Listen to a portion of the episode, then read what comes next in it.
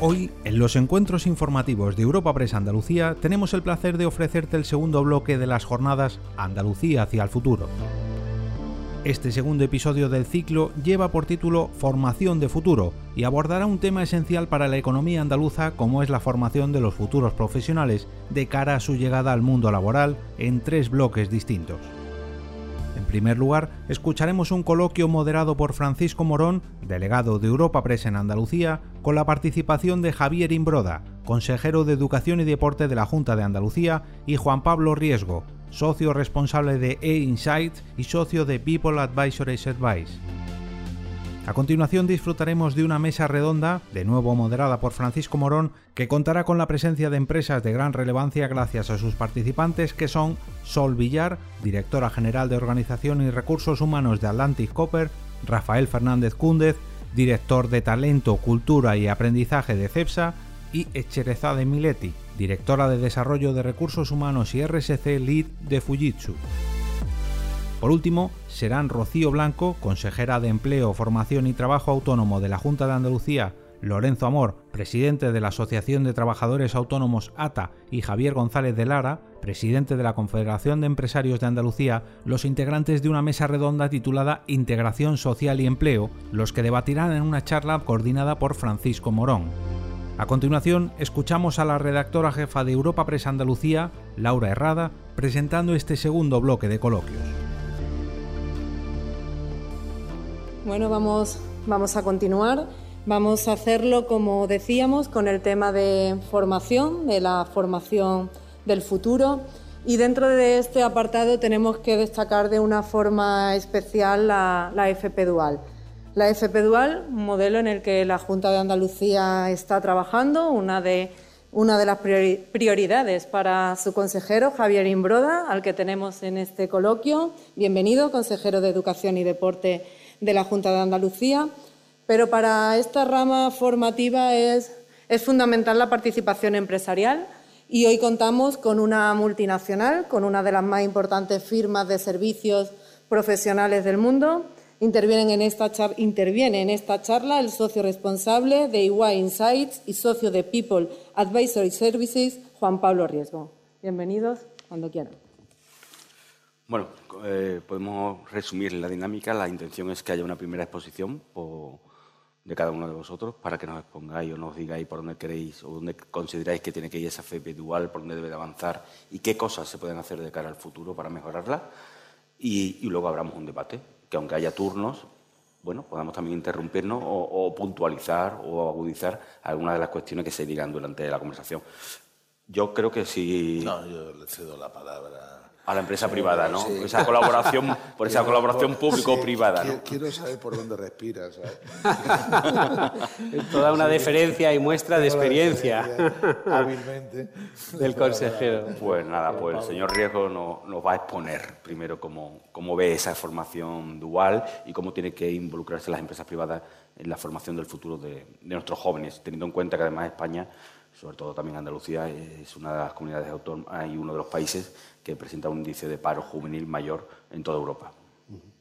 Pues muy buenos días a todos, muchísimas gracias por su asistencia, muchas gracias a Europa Press por haber querido contar con, con Iguay en este debate tan interesante, muchas gracias consejero por tu presencia. Y muchas gracias a todos yo creo por dedicar este tiempo a debatir sobre algo que es crucial, que es la inversión en capital humano ¿no? y enfocado en la formación, es donde de verdad nos jugamos los cuartos a futuro, el talento es la fuente de ventaja competitiva sostenible en el medio y largo plazo, es con lo que de verdad vamos a poder impulsar el desarrollo económico y social. Y creo muy oportuno dedicar este tiempo a, a debatir con las instituciones y con las empresas, que en realidad es lo que constituye la, la sociedad. ¿no? Nosotros desde, desde Iguay estamos muy involucrados, desde luego, en todo lo que tiene que ver con la formación, por supuesto, contratando eh, pues, eh, jóvenes e incluso en, el contexto también de formación profesional dual. Formamos a muchísimos jóvenes, jóvenes año tras año, jóvenes que se quedan en nuestra compañía creando valor para la firma, pero muchos, en nuestro negocio hay muchísima rotación, que salen al mercado y lo hacemos con orgullo. Nos gusta que la gente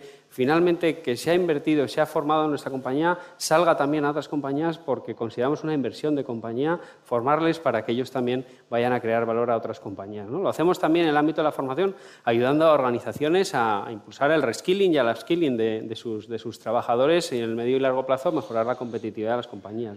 Y luego también a impulsar debates trascendentes sobre la formación en nuestro país. Por eso eh, también hoy estoy aquí como socio responsable de EY Insights y en el ámbito de EY Insights pues, trabajando en informes para mejorar el sistema educativo en nuestro país. Vamos a sacar un informe próximamente sobre, que llamaremos eh, barómetro del docente, sobre educación primaria y realmente creo que va a aportar muchas eh, soluciones para mejorar la educación en nuestro país y, consejero, te lo presentaremos con carácter previo a su presentación. Yo creo que va a ser mucho interés. Y otro que yo creo que te interesará mucho y te lo presentará quien procede, que es la Universidad Internacional de Andalucía. Estamos haciendo un informe sobre formación dual universitaria con la Universidad Internacional de Andalucía para potenciar esta vía de formación dual que creemos que tiene mucho margen y además justo ahora mismo está en el ámbito pues, eh, regulatorio una mejora o una definición de, su regulación. ¿no? Luego, bueno, en primer lugar, pues será esta exposición un poco de, de por qué en Iguay nos importa la, formación y luego un segundo mensaje de la importancia de las empresas ¿no? para el impulso de la formación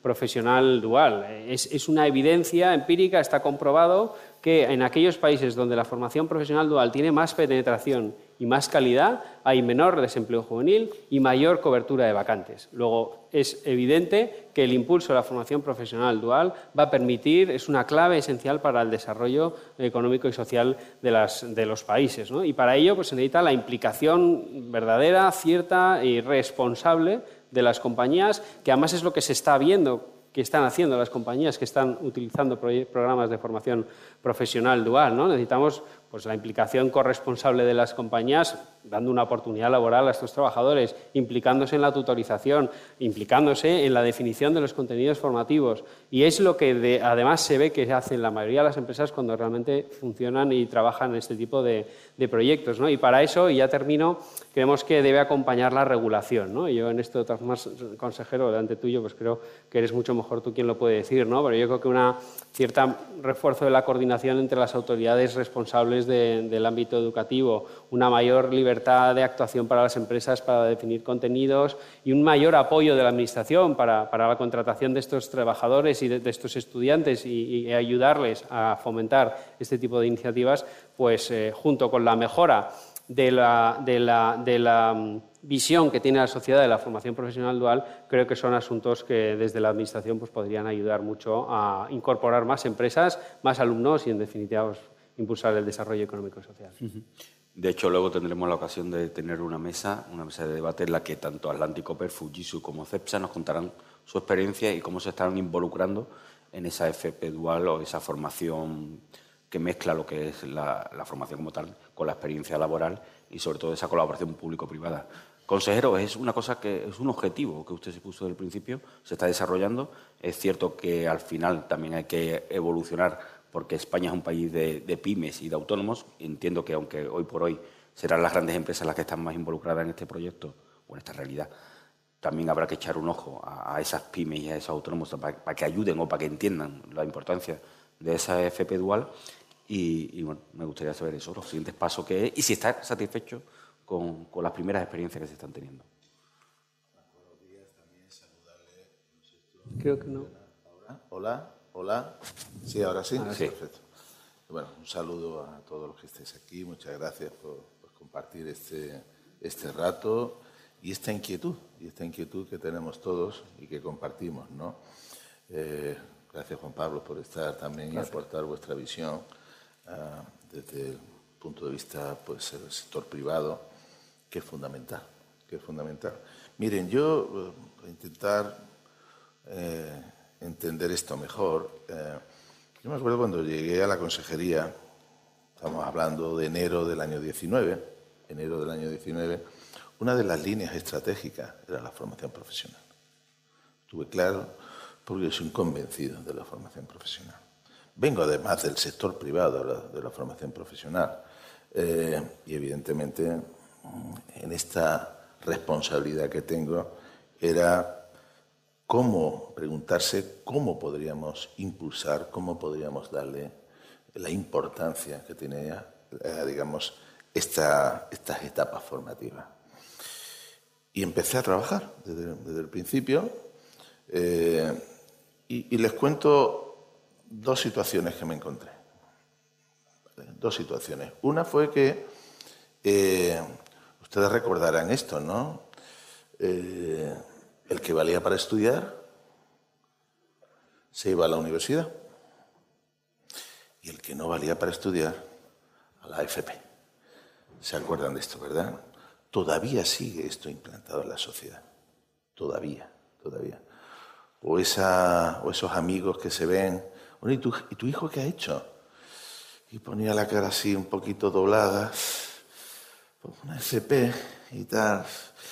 Era como una especie ¿no? de, de, de, maldición, ¿no? Casi, ¿no? Diría, ¿no? Recuerdo que una de las primeras reuniones que tuve, es decir, la formación, quiero decir con esto que la formación profesional siempre ha vivido bajo un estigma, un estigma de una formación de segundo o tercer nivel.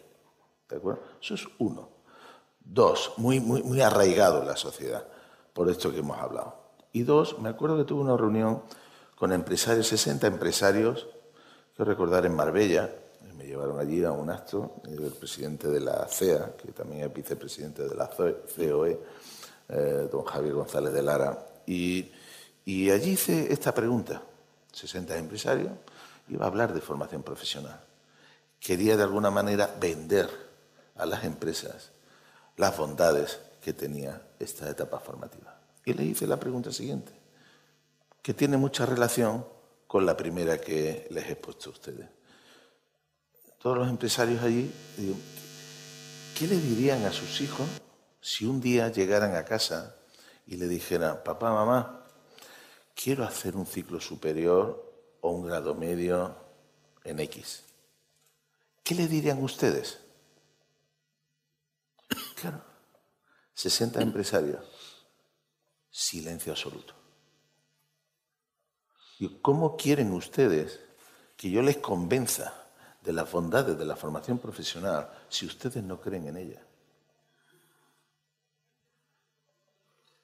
Era como el primer paso para transformar culturalmente todas estas cuestiones. Primer paso que ya algunas empresas habían dado, habían dado. En el año 12, año 12, estamos hablando de que la, la FP dual está implantada en Alemania de los años 60. Año 12, en Andalucía había 12 proyectos de formación profesional dual. 12, año 12. Hoy, año 21, hay 659. 659 con más de 12.000 plazas públicas en este sistema. Para mí, y con esto concluyo para no extenderme, porque la verdad es que tengo para, tengo para dos debates. Tenemos tiempo de Tengo para dos debates, ¿eh? pero con esto concluyo esta primera intervención. Eh, el presente y el futuro es FP. La FP es el presente y el futuro. La universidad tiene que pensar, la universidad tiene que reflexionar, porque de la misma manera que la formación profesional o es dual o no lo es, o no es formación profesional, la universidad también tiene que ser dual.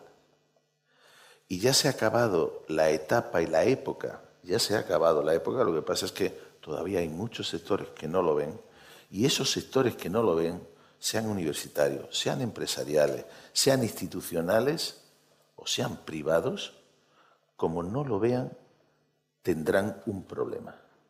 Van a tener un problema. Esto es así, porque ya se ha acabado la etapa de que cada institución, cada organización, cada sistema viva de espaldas a los otros. Ya se ha acabado esto. Ya se ha terminado. Es decir, todo tiene que tener vinculación, todo tiene que tener relación, nada es excluyente y tenemos que entendernos y colaborar porque lo que no está, desde luego, no es de recibo, y esto es un dato escandaloso, es que España lidere la clasificación de los ninis. O sea, yo debo confesarles que es algo que yo me revuelvo cada día cuando lo pienso. ¿Cómo es posible? ¿Cómo es posible que España tenga y lidere con un 22% de nini, de jóvenes? ¿Y cómo es posible que, por ejemplo, en Andalucía tengamos un 45% de desempleo juvenil y que también lideramos en Europa a nivel nacional este tipo de desempleo? ¿Cómo es posible? yo, y desde luego no lo vamos a resolver, como he escuchado por ahí alguna iniciativa política, no lo vamos a resolver creando una ley de primer empleo para la gente joven. Esto no va de esto. Esto no va de esto. Así que tenemos un enorme desafío y sobre todo como sociedad, tanto las instituciones, empresas, empresas y sociedad en general, tenemos una enorme responsabilidad. Una extraordinaria responsabilidad. Porque no puede, no puede ser que tengamos estos datos ni de desempleo juvenil ni de niños. Esto no puede ser. Consejero, ha hablado del número de proyectos que, hay actualmente relacionados con la FP Dual. Eh, ¿Tienen estudiado o han visto el, grado de éxito de esa FP Dual? ¿Qué porcentaje de, jóvenes formados 70%. por la después permanecen en la empresa o salen a otra empresa como... Miren, yo quería decirles que eh, las empresas no nos están haciendo ningún favor. Y esto en un momento determinado se llegó a pensar así. ¿De dónde vienen ahora esta gente? A ver que yo forme a estos jóvenes, no vea que vaya, vaya, perdona la expresión, vaya chapa, ¿no? Que no, no tengo tiempo para esto. Nosotros estamos en lo que estamos, nuestros resultados, nuestros rendimientos, nuestra cuenta de resultados, etc. No, no, no, no. Eso también es un cambio de mentalidad. Un cambio de mentalidad de la sociedad en general. ¿Yo cómo puedo contribuir como sistema educativo, como sistema formativo? ¿Cómo puedo contribuir? Preparando a nuestros jóvenes. ¿Y cómo preparo a nuestros jóvenes? Con las empresas con las empresas. Fíjense, hemos hecho algo verdaderamente revolucionario. Revolucionario. Fíjense qué hemos hecho. Le hemos preguntado al sector productivo qué formación necesitan. Algo revolucionario. Y se lo hemos preguntado. Y nos han contestado. Y nosotros estamos elaborando nuestros programas formativos para las necesidades empresariales, industriales, en fin, las exigencias del mercado laboral. ¿Qué cosa más extraordinaria? Pues no se hacía. Esto no se hacía. Así que lo que hemos hecho es tomar una de las primeras medidas que tomamos cuando llegamos a la consejería fue esta. Siéntense, mi equipo, siéntense con los distintos sectores y vamos por ello. No solamente sectores tradicionales, que también son importantes en nuestra comunidad en Andalucía, sino sectores emergentes. Siéntense ahí. Jornadas, contactos, conversaciones, etcétera, etcétera. Con lo cual, con lo cual hemos hecho, insisto, algo revolucionario, que es ajustar nuestra formación junto con las empresas, junto con las empresas, de qué necesidades hay formativas para darle este servicio y directamente me preguntaba usted, empleabilidad, 70%. Que me parece que es un dato muy importante. Para mí, como deportista que soy, no es suficiente. Quiero más. Quiero la mayor tasa de empleabilidad que se pueda hacer. Y de luego nosotros estamos en eso. Señor Riesgo, eh, ha hablado también de, esos jóvenes que salen a otras empresas. Desde su experiencia, ¿qué tipo de empresas o qué perfil de empresa están empezando a cambiar mentalmente y empiezan a ver la necesidad de esa colaboración público-privada y que ven en la FP Dual una, oportunidad? Y luego, como ha hecho un informe para la UNIA, para la universidad, ¿qué queremos? ¿Modificar la universidad también? ¿O el elitismo de la universidad transformarlo en la FP? Bueno, pues voy a intentar rescatar una cosa que ha dicho antes el consejero y, contestar a, estas preguntas. En relación a qué tipo de perfil, o sea, al final todas las empresas de todo el mundo están viéndose afectadas por una disrupción que está afectando eh, a todos los mercados de trabajo, que es la disrupción tecnológica. ¿no? Y, esto está generando un, mismatch de capacidades, un, hueco entre las capacidades que tienen muchos trabajadores y las que demandan el mercado de trabajo que hay que, hay que reducirlo lo más rápido posible y la formación profesional sin duda es un elemento importantísimo para aportar esas capacidades técnicas o tecnológicas que no tiene, desgraciadamente, la fuerza de trabajo que está disponible en las empresas. Luego, es muy generalizado el grupo de empresas que están interesadas por, utilizar y por, y por usar talento que, en el marco de la formación profesional eh, dual. Es verdad que la industria especialmente, y aquí hay buenos ejemplos, pero eh, es un perfil muy generalizado. Y ya digo, nosotros mismos, como, Big Four, estamos también eh, utilizando proyectos de formación profesional y trayendo talento que proviene de la formación profesional. Luego es muy generalizado. yo quería rescatar un poco la, idea, bueno, y por completar el tema del perfil de las empresas y algún comentario que has hecho, consejero, en el fondo es que creemos que la formación profesional y la formación profesional dual funciona, funciona para nuestro modelo de crecimiento, para nuestro modelo de negocio, pero afortunadamente también hay una creciente eh, compromiso social por parte de las, corporaciones, de tal forma que también van queriendo incorporar el talento pues, del más diverso, ¿no? o sea, que, que se une la propia forma de querer producir de manera eh, pues, lo más productivo y realmente la formación profesional eh, da muchísimo talento muy productivo y luego aparte pues también sin ningún tipo de discriminación ir incorporando talento de todo, de todo tipo. ¿no? Pero yo quería enfocar un poco el, el, mensaje en lo que decía el consejero de cómo podemos permitir estos niveles de desempleo juvenil, es que es absolutamente intolerable. ¿no? Y más aún, y aquí está por ejemplo Agustín eh, el, secretario general de Empleo de la Junta de Andalucía, más aún cuando hay recursos disponibles. Es que hay muchos recursos disponibles por parte de las administraciones para poder absorber esos fondos y, poder utilizarlos eficazmente para insertar estas personas en el mercado de trabajo. Y, yo creo que una de las soluciones es la innovación, hacer cosas diferentes. Tú lo decías, en el ámbito de la formación profesional, en, en el ámbito de vuestras responsabilidades, cómo os habéis acercado al sector, al tejido productivo para preguntarle, ¿qué es lo que necesitas? Y has cambiado una forma de actuar habitual de la administración. Bueno, pues todos tenemos que cambiar, eh, nosotros las empresas y, las administraciones, y por ejemplo hacías tú una alusión, consejero, a las universidades. ¿no? Pues la, universidad está avanzando hacia la dualización. ¿no? Y de hecho, por eso nosotros hemos querido trabajar en un informe que publicaremos próximamente sobre la formación dual universitaria. Y hay ejemplos de innovación en ese ámbito y también efectivamente con la Universidad Internacional de Andalucía, pues ya para el curso 2022-2023 va a establecer dos programas de máster específico dual universitario de logística y de digitalización de empresas que pues que consideramos que va a tener muchas capacidades de inserción en el mercado de trabajo andaluz a muchos jóvenes en el ámbito de la logística y de la, y, de la digitalización. Y ya tienen muchas empresas que están trabajando en esos proyectos. ¿no? Y luego, no solo, como decía, la universidad tiene que cambiar.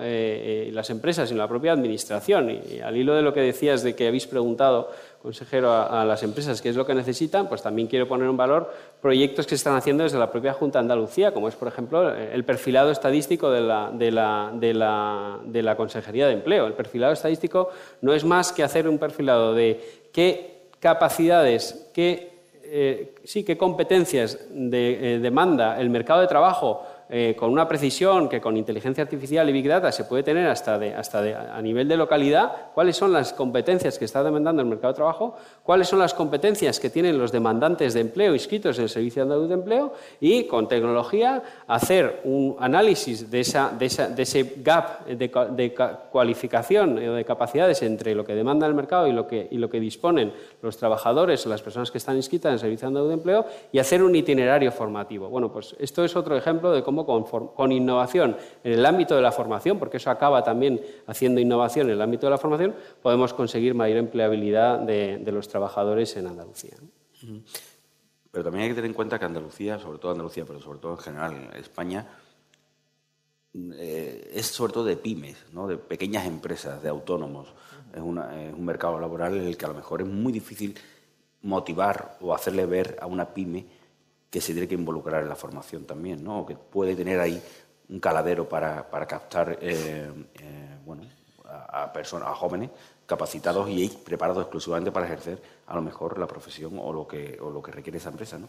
Habrá que activar también eso, habrá que motivar también a, a esas pymes o a los autónomos para que también lo vea como, un, como parte de ellos. ¿no? A ver, yo mm, creo que todo parte fundamentalmente de un cambio de mentalidad. Cambio de mentalidad. Una mentalidad que lleva de alguna manera aquí en Andalucía, eh, pues, ciertamente adormecida, adormecida. Y en muchos rincones de España y también de Europa. Porque la sociedad europea, desafortunadamente, es una sociedad que está un tanto aburguesada, está acomodada. Y no estamos jugando el presente y el futuro. Con esta mentalidad, tanto Asia como América, van a pasar por encima nuestra. Y yo creo que no estamos jugando esto ahora mismo. Ahora mismo, esta cuestión, este cambio de mentalidad, donde el esfuerzo, donde el esfuerzo tiene que ser fundamental a la hora de, cualquier, de afrontar cualquier tipo de desafío, no estamos percibiendo por parte, y esto quiero decirlo aquí públicamente, que eh, lo he hablado en el Ministerio, ¿eh? digamos nosotros, este mensaje o estos mensajes que se están lanzando del sistema educativo, de que se puede pasar de curso con suspensos, con todo este tipo de cosas, este mensaje que más o menos te puede estar diciendo, mire usted, haga lo que haga, no pasa nada. Y sí pasa, y sí pasa. Entonces, toda esa mentalidad que hoy necesitamos de superación, de esfuerzo, esto nace desde el sistema educativo. El sistema educativo tiene que contribuir a este cambio de mentalidad. ¿Y ese cambio de mentalidad en qué, qué resultado tiene? Que nuestros jóvenes, estos que están desempleados, estos, estos ninis, no pueden esperar toda la vida a que una administración les resuelva la vida. No se puede tener esta mentalidad de esperar a que me resuelvan la vida. No puede ser. Estos jóvenes tienen que entender que yo te voy a dar a ti una formación, te voy a dar estas herramientas, te voy a aproximar al mercado laboral, pero tienes que luchar. Tienes que luchar porque a veces no, a lo mejor no encuentro el trabajo que yo desearía, pero yo te tengo que preparar mentalmente de que tú seas capaz de crear tu propio proyecto de vida incluso. Entonces, todo esto, todo esto tiene que ir calando en la sociedad, tiene que ir llegando para entenderse. Y desde luego, lo que nosotros estamos en esta etapa, porque, insisto, que la formación profesional no puede tener carácter finalista. Los jóvenes tienen que entender que es una etapa formativa más. Porque hoy lo que el mercado laboral te exige, como ya sabemos todos, una formación permanente, de actualización permanente. Por eso, digamos, las instituciones que tenemos la responsabilidad de legislar, de crear esta ley de FP que va a salir o que se está tramitando en el Parlamento, la flexibilidad, la actualización permanente, tienen que estar presentes. No se puede tener una formación profesional inmovilista, inflexible. No, porque hoy día el mercado laboral te exige constantemente una actualización. Y esto es una cuestión de mentalidad, es decir, la formación de nuestros jóvenes hoy no tiene nada que ver con nuestro pasado. Nada que ver.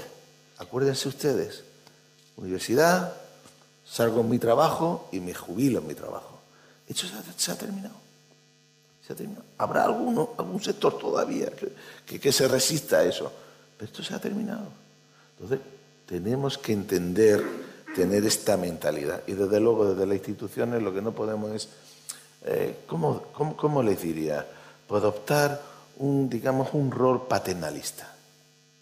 Paternalista. No os preocupéis, chicos, que ya está papá Estado o papá Administración para ayudarte y resolverte la vida. No. No hay sociedad, no hay país, y más esto que hablaba, cuidar con esta Europa adormecida, Europa burguesada, es imposible con esa mentalidad avanzar. Es imposible. Antes de dar la palabra al señor Rijo, sí, me gustaría, porque tenemos muy poco tiempo para hacer una última ronda. ¿Cuánto, tiempo nos queda? Nos queda? Bueno, si se quiere quedar a la mesa con las empresas y conocer de manera directa lo que hacen las empresas, está invitado, está invitado a la mesa que tenemos. Sé qué hacen las empresas, ¿eh? sé qué hacen. Para que lo sepa de manera directa. Eh, me gustaría, eh, ha hecho referencia a los sistemas educativos, pero hay que hacer autocrítica como, como gobierno, como político, como miembro de un gobierno en su etapa anterior lo primero que hace un gobierno es cambiar el sistema, el modelo educativo. cada vez que hay un cambio de gobierno, cambiamos el sistema educativo. Cada gobierno, cada color quiere hacer su propio sistema educativo. Eso no crea estabilidad, eso no define a un país. Es que el problema está los dos tienen experiencia política. Pero él quería la palabra, vamos a darle la palabra que quería puntualizar algo anteriormente y lo enlazamos. Complementar dos, de, las dos ideas que ha comentado el consejero y luego abordamos lo otro, si quiere, de, de, los, de los, pactos educativos. ¿no? Que los no pactos educativos. Bueno, yo daré, mi experiencia. Yo ya, digo que es imposible. ¿Para qué vamos a perder el tiempo? Bueno, pues voy a empezar entonces por ahí y luego retomo dos ideas que ha dicho el consejero, que uno era el tema de la educación primaria la importancia de la responsabilidad y otro, alineado con tu pregunta anterior, el papel de las pymes y cómo, cómo puedo incentivar, ¿vale? Pero entonces retomo la pregunta última que acabas de hacer. Yo quizá me voy a ir a mi experiencia, has, apelado tú a mi experiencia en la administración pública, yo fui, no tienen por qué saber nadie, eso fui secretario de Estado de Empleo. Eh, entre 2015 y 2018 y en, el, en ese año, en 2015, aprobamos una ley de formación profesional en el empleo con el 83% del respaldo parlamentario, básicamente con el respaldo del Partido Popular, eh, que era quien gobernaba, y del Partido Socialista, y, lo hicimos. Y además en un contexto en el que además en esta tierra se conoce bien cómo ha sido el ámbito de la formación profesional para el empleo, en el que los sindicatos y la patronal pues no ayudaban a ese concierto que finalmente hubo en el Parlamento. ¿no? Luego yo creo que cuando hay voluntad se consigue, lo, malo es cuando, pues, cuando en vez de la idea es eh, la voluntad de unir, es la voluntad de separar, pues no se consigue consiguen consensos y desgraciadamente en el ámbito de la educación, pues quizá aquí yo, no es un tema que conozca tanto, pero el consejero pues a lo mejor podría puntualizar, pues parece que hasta ahora no la ha habido. ¿no?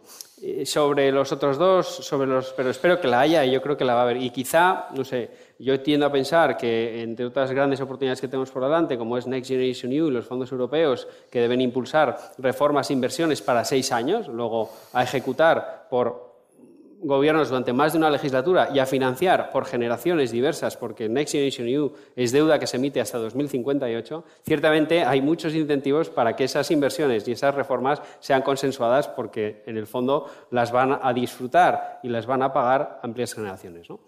Rescatando los otros dos temas, uno que hacía el consejero me parece tremendamente oportuno, ¿no? la responsabilidad, ¿no? la obligación que tienen las administraciones de trasladar también no, es, no, ese afán solo paternalista de cuidar, sino trasladar responsabilidad a los alumnos y que se puedan valer ellos solos y, buscar rigor. ¿no? Simplemente avanzar un pequeño resultado de, uno de los informes que he mencionado, el barómetro del docente, que también ha encuestado a familias, a docentes y a familias, y ambos, el elemento que casi destacaría más del informe es que ambos están reclamando más rigor y más exigencia. Lo cual a mí me parece una buena noticia y creo que sería bueno que la Administración tome nota se le está tratando de paternalista a, las familias y a los alumnos y cuando en el fondo, por lo que dice la evidencia de 3.000 encuestas que se han hecho de una manera muy profesional, en el fondo se está pidiendo lo, contrario.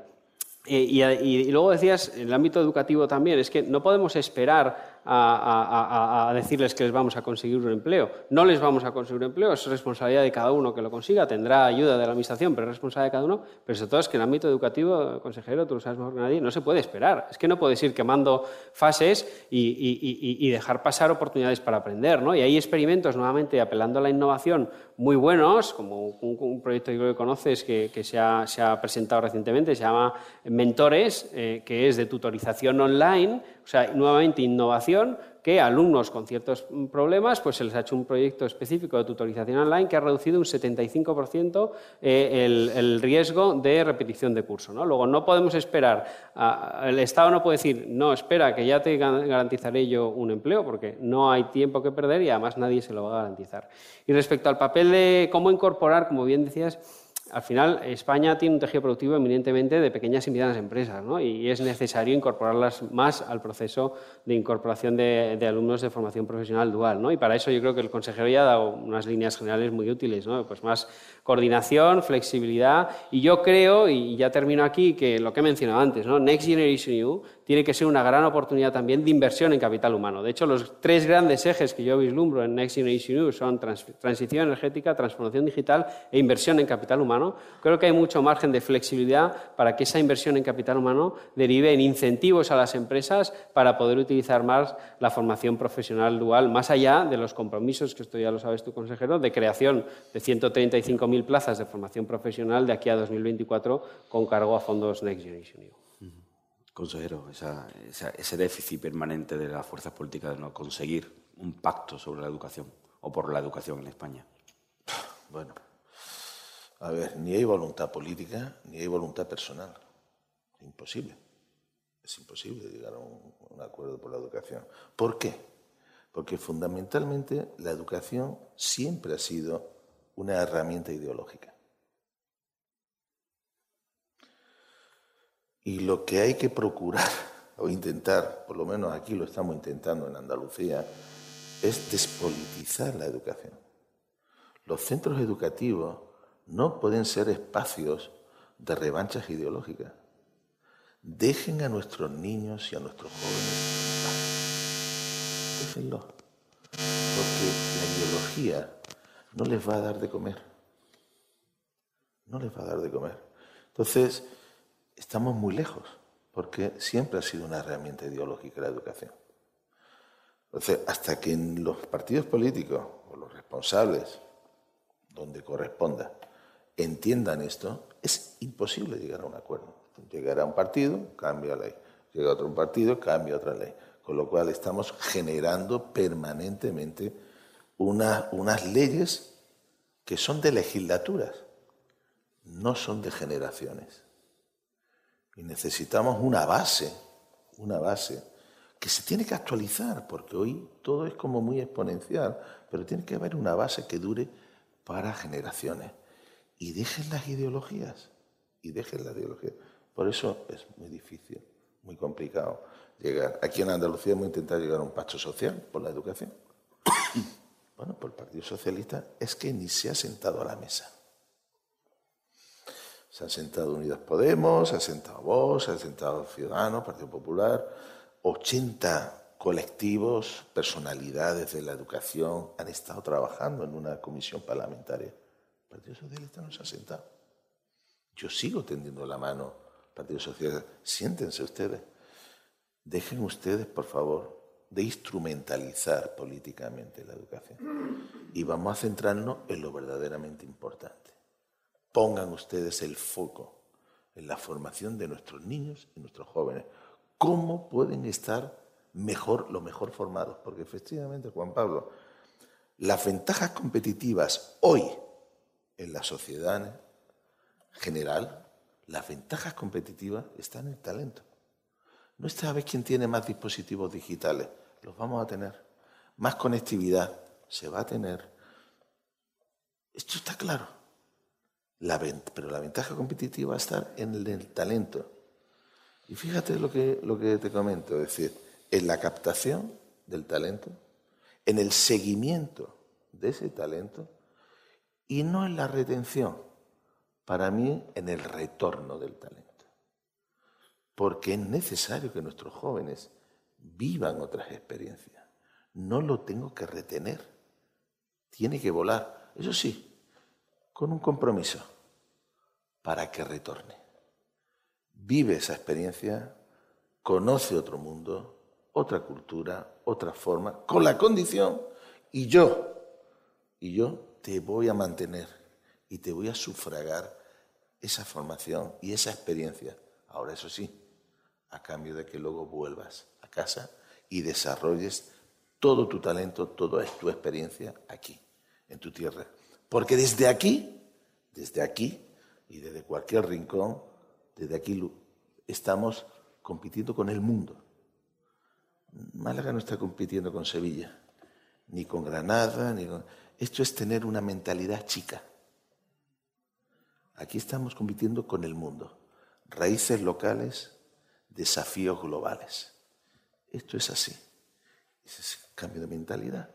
Y luego no solamente es la cuestión del talento, sino que nuestros jóvenes, nuestros jóvenes tienen que también entender que para formar parte de una organización, no solamente el, el talento es indispensable, que lo es, sino también las habilidades sociales. ¿Cuántas veces conocemos a gente con expedientes académicos brillantes, brillantes, que son un auténtico desastre en una organización? Porque ni empatizan, ni colaboran, ni se ayudan, ni son generosos. Se está riendo Paco porque se está acordando de alguno, claro. se está acordando de alguno. O sea que no y sin talento, y sin talento. Y sin, talento también. además, encima, ¿no? una joya. Claro, una joya, exactamente. Entonces, muchas veces centramos el tiro efectivamente en el talento. Cierto. No, ya no es suficiente. Ya no es suficiente. Ya hay que dar un paso más. Por eso con las empresas también estamos colaborando, ¿sabes, Juan, Pablo?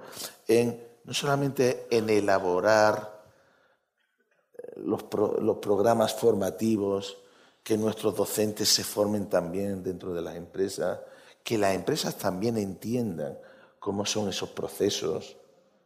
También estamos colaborando en la selección. Es decir, y la selección no se reduce a un expediente académico sino qué habilidades tiene. ¿Para qué quiere un expediente académico si es incapaz de relacionarse? Cuidado con esto, cuidado con esto. Entonces, desarrollemos entre todos, en los ámbitos que cada uno tenemos responsabilidad, en poner este enfoque de nuestra gente joven. No vale solamente, como digo, ahora miro a los jóvenes que están por aquí, no vale solamente los conocimientos ni las competencias que hablamos, porque competencias sin conocimiento, para mí eso es un timo. Y ahora hablamos mucho de competencia. Sin conocimiento es un timo. Conocimientos, formación, competencias y habilidades. habilidades y habilidades y habilidades. Esto es, y, hay algo que no entiendo muy bien. No sé por qué a estas habilidades. Consejero, se puede quedar a la mesa de después. no sé por qué a las habilidades las llaman habilidades blandas. Soft skill, ¿no? No lo entiendo. Yo esto no lo entiendo. Porque resulta que esas habilidades son las que van a ser fundamentales para el éxito de adultos. Son las más auténticas, las más diferenciales, probablemente con las que marques la diferencia. Totalmente. Señor Riego, muchísimas gracias por, explicarnos, por abrirnos los ojos. Consejero, tiene la oferta de quedarse si quiere sentarse con las empresas o dejar las empresas en libertad para que hable. Pero tengo dos cuestiones. tengo dos cuestiones que hacerle antes. tengo dos cuestiones que me gustaría hacerle. La oferta de empleo público eh, en educación, que ya parece que está acordada, cerrada. Si no la puede dar en exclusiva. Sí, sí, puede. ¿No? Para que tengamos un titular. Eso lo, tenemos que negociar, esto. lo de después lo hablamos, después hablamos. Las primicias y esto. Bueno, sí, puedo, puedo anunciar que efectivamente se acaba de aprobar en mesa sectorial eh, la oferta de empleo público para el año que viene. Primaria, profesora de música, artes escénicas, más de 4.000 plazas. Más de 4.000 plazas que ya están, con lo cual volvemos a estabilizar empleo público. Fíjese, este consejero que venía a desmantelar el sistema público. y, lo segundo, ha hablado de... ¿Qué consejero más raro? De talento, de ejemplo, de retorno. Pau Gasol se retira. Usted lo sacó en la selección española, usted lo descubrió o lo abrió. ¿Qué tiene que decir? ¿Es un ejemplo? Eh, sin duda, sin duda. Hace 20 años, justo hace 20 años, que debutó Pau Gasol conmigo en la selección española. Siempre digo que esto se lo podré contar a mis nietos. Y la verdad es que eh, ha sido maravilloso comprobar, ha sido maravilloso comprobar cómo ese talento superó todas las expectativas. Nos superó a todos los que pensábamos que a lo mejor llegaría lejos. Nos superó. No tengo ninguna duda, no tengo ninguna duda que en esta nueva etapa de la vida, 20 años después, fíjense, 20 años de trayectoria, en la alta competición, eso son casos únicos, son casos son ejemplos, son ejemplos de vida. No tengo ninguna duda que en esta nueva etapa de la vida Pau encontrará eh, nuevos desafíos. Y además, porque es un hombre, es un hombre de retos. Retos, no. O sea, el último año la, ha vivido otra vez en España, ¿no?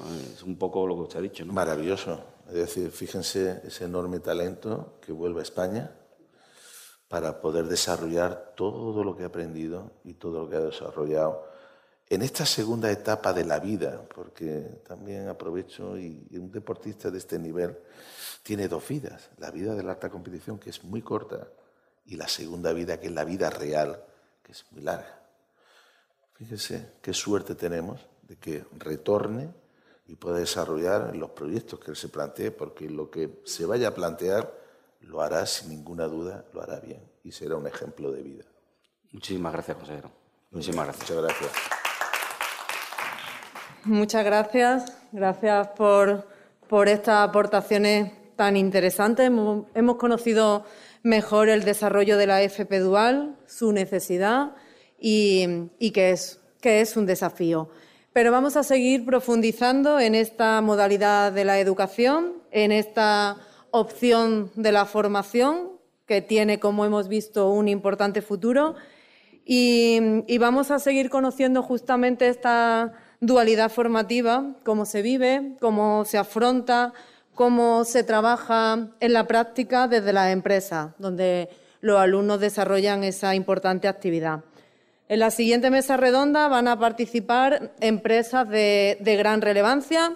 Contamos con Sol Villar, directora general de Organización y Recursos Humanos de Atlantic Copper, con Rafael Fernández Cúndez, director de Talento, Cultura y Aprendizaje de CEPSA, y con Sherezade Miletic, directora de Desarrollo de Recursos Humanos y RS Celit de Fujitsu.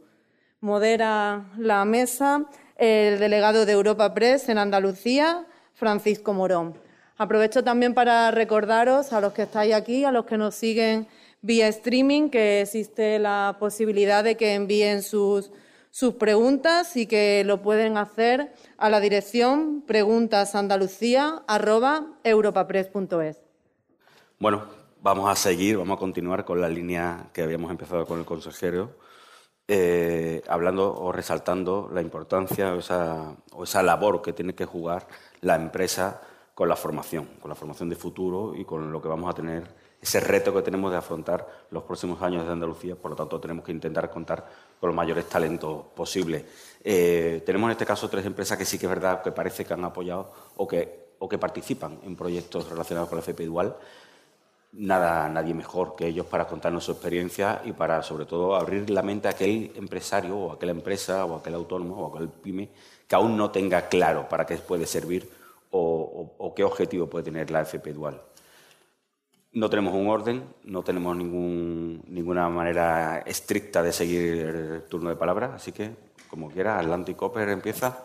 Bueno, pues muchísimas, gracias, muchísimas gracias a la Fundación Cajasol por, por la invitación y por el tratar el tema tan importante para todos, ¿vale? Para todos. Y, y, digo para todos porque lo vivo desde la experiencia en primera persona eh, yo lideré el primer proyecto de formación profesional dual en Atlantic Copper, allá por el año, empezamos en el año 2014, y, ya llevamos pues tres ediciones de, distintos programas. Actualmente tenemos cuatro disciplinas.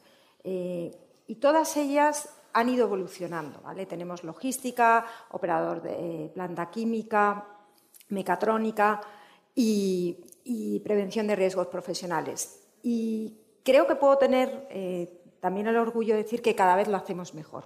Y cada vez lo hacemos mejor porque cada vez lo entendemos más.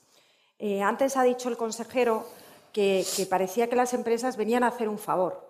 Y, no voy a decir que al principio era como cuando empezamos era, jo, vaya lío, otra más. ¿no? Y cuando empiezas y lo empiezas a ver y empiezas a ser constructivo y empiezas a generar un proyecto que de verdad es tuyo, y es del alumno y es de la administración y es de, la institución formativa, entonces ya es algo que es de todos y algo que tiene un objetivo común. Eh, la formación profesional dual no es transmitir conocimientos, es transmitir esa vocación de sostenibilidad, es transmitir los valores de la empresa, las reglas del juego, qué valoras. Y, eso es mucho más, porque eso es complicado hasta transmitirlo a tus propios empleados, o sea, complicado o importante, tiene un valor vital para la compañía. Por tanto, para mí la formación profesional dual en Atlantic Copper es un medio conductor para construir el futuro que realmente necesitamos como empresa y creo que también como país. En este sentido, eh, desde luego, la, inclusión o la cooperación un poquito más allá, ¿vale? Esto es como una pequeña, una cebolla que va teniendo capas. Eh, con la empresa, en nuestro caso, con la empresa auxiliar, con la colaboración de pymes en proyectos conjuntos de, de, mecatrónica, ahí es donde empezamos a trabajar, es el ámbito ese pequeñito en el que hemos empezado para tener un proyecto colaborativo. Porque se ha hablado de inserción de empleo, pero al final la inserción de empleo puede ser en tu empresa o en una empresa que vaya a trabajar para ti. Con lo cual, al final, de alguna manera, repercute en el producto final de tu compañía. Y bueno, de alguna manera es el, resumen de cómo hemos vivido en Atlantic Copper la formación profesional dual, la vivimos como una evolución, como un proyecto que cada día crece más porque cada vez le vemos más oportunidades, pero que nadie se lleve a engaños. Quien algo quiere, algo le cuesta. Esto no requiere tiempo, requiere esfuerzos y en un momento dado la empresa pequeña que puede estar un poco más diciendo, oye, yo, no tengo esto, pues estoy segura que todos nosotros decimos, oye, pero yo sí y creo que podemos hacer una buena alianza. Y ahí es donde creo que podemos trabajar mucho. Bueno, por seguir un orden, ya, que, lo tenemos sobre, sobre la mesa, eh, desde CEPSA, cómo se está trabajando o qué planes incluso de futuro se tienen, ¿no? Porque al final son proyectos que van cada año se van renovando y incluso se van ampliando ese compromiso, ¿no? Absolutamente. Bueno, muchísimas gracias a Copres y a la Fundación por contar con nosotros. Para nosotros, yo esta mañana escuchaba el, el debate, hablábamos de transformación, todo el mundo habla de transformación, nosotros también. Entonces, CEPSA es una empresa energética que se está transformando hacia una transición ecológica y eso nos, nos, implica tener nuevas capacidades. Sin capacidades, sin talento no lo podemos conseguir. Entonces, claro, eh, para nosotros la formación profesional dual, concretamente desde el principio, siempre ha sido un vehículo para incorporar el talento que necesitamos en nuestra organización. Y lo íbamos haciendo eh, con éxito, porque en los últimos cuatro años hemos cuadruplicado el número de posiciones que estamos abriendo cada año para estudiantes en la FP Dual. Y esto es porque funciona en ciclos muy similares a los que Atlantic Cooper tiene y con las mismas dificultades. Pero es absolutamente crítico entender que necesitamos incorporar talento adecuado a nuestra organización. También lo hacemos con los temas universitarios, con cátedras, porque también aquí hay que aproximar la formación desde distintos puntos de vista, ¿no? con la investigación, etc. Y, se hablaba en el debate anterior del planteamiento de la mentalidad, ¿no? de, que efectivamente parece que es una segunda una opción de segundo nivel y no lo es. Es una opción absolutamente necesaria en un entorno de digitalización, de transformación, etcétera, el tener capacidades adecuadas.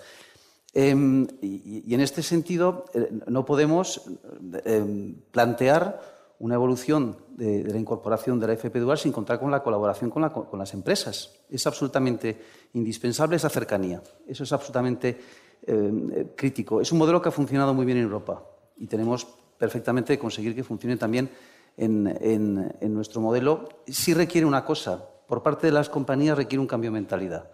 Entonces hemos hecho análisis recientemente, porque cómo funciona, de cuántas vacantes podríamos haber incorporado en los cinco años que hemos cubierto con titulados universitarios y podrían haber sido perfectamente aptas para personas de FP dual. Y estén entre un 20 y un 30%. Pero la mentalidad de la compañía sigue siendo que un titulado universitario vale para todo y los ponemos en posiciones muchas veces en que no tienen tampoco la capacidad de mostrar su potencial. Por lo tanto, yo creo que hay un cambio de mentalidad necesario en la empresa, fundamental, y eso ahí tenemos un reto nosotros.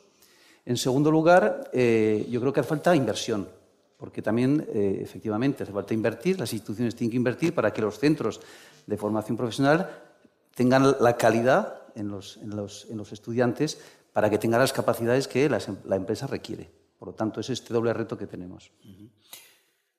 Fujitsu, tecnología eh, quizás más adecuado que para la FP Dual para, para captar lo que realmente se, necesita, ¿no? No, hay mejor planteamiento, ¿no? Pues la verdad es que sí, que, bueno, en primer lugar, muchísimas gracias por invitarnos, por estar aquí hoy La verdad que está siendo una mañana muy, muy interesante. ¿no? Pero fíjate, nosotros, al contrario que, mis colegas, tampoco hemos descubierto la formación dual hace mucho. Nosotros hemos estado trabajando mucho con, con formación profesional.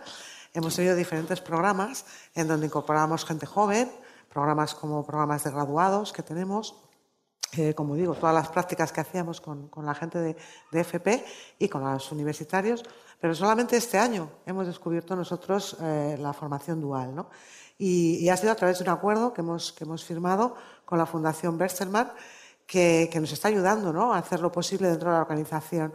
Lo digo porque antes tú comentabas ¿no? esa aproximación a las pymes, que igual pues, no lo tienen tan, tan fácil.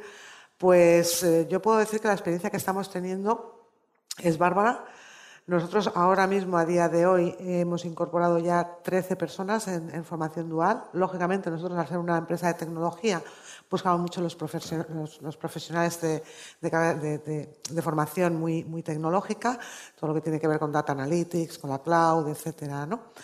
Pero, pero fíjate, nosotros cuando nos embarcamos, nos embarcamos con muchísima ilusión y con tanta ilusión que tenemos un nombre propio para nuestra FP Dual. Y el nombre propio de nuestro programa se llama Sinkasuru. Sinkasuru es eh, japonés, significa evolucionando.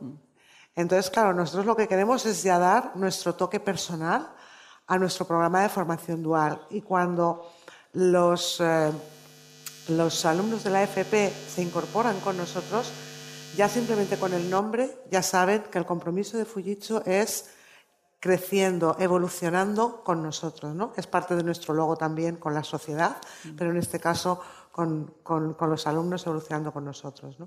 Y lo que hacemos es enriquecer lo que sería un programa de FP dual normal, pues lo hemos enriquecido y, estoy muy en línea ¿no? con lo que estaba comentando aquí mi, mi compañero, porque una de las primeras cosas que tenemos que hacer es la mentalización, la mentalización de esos tutores que para nosotros no son tutores, son mentores. ¿no?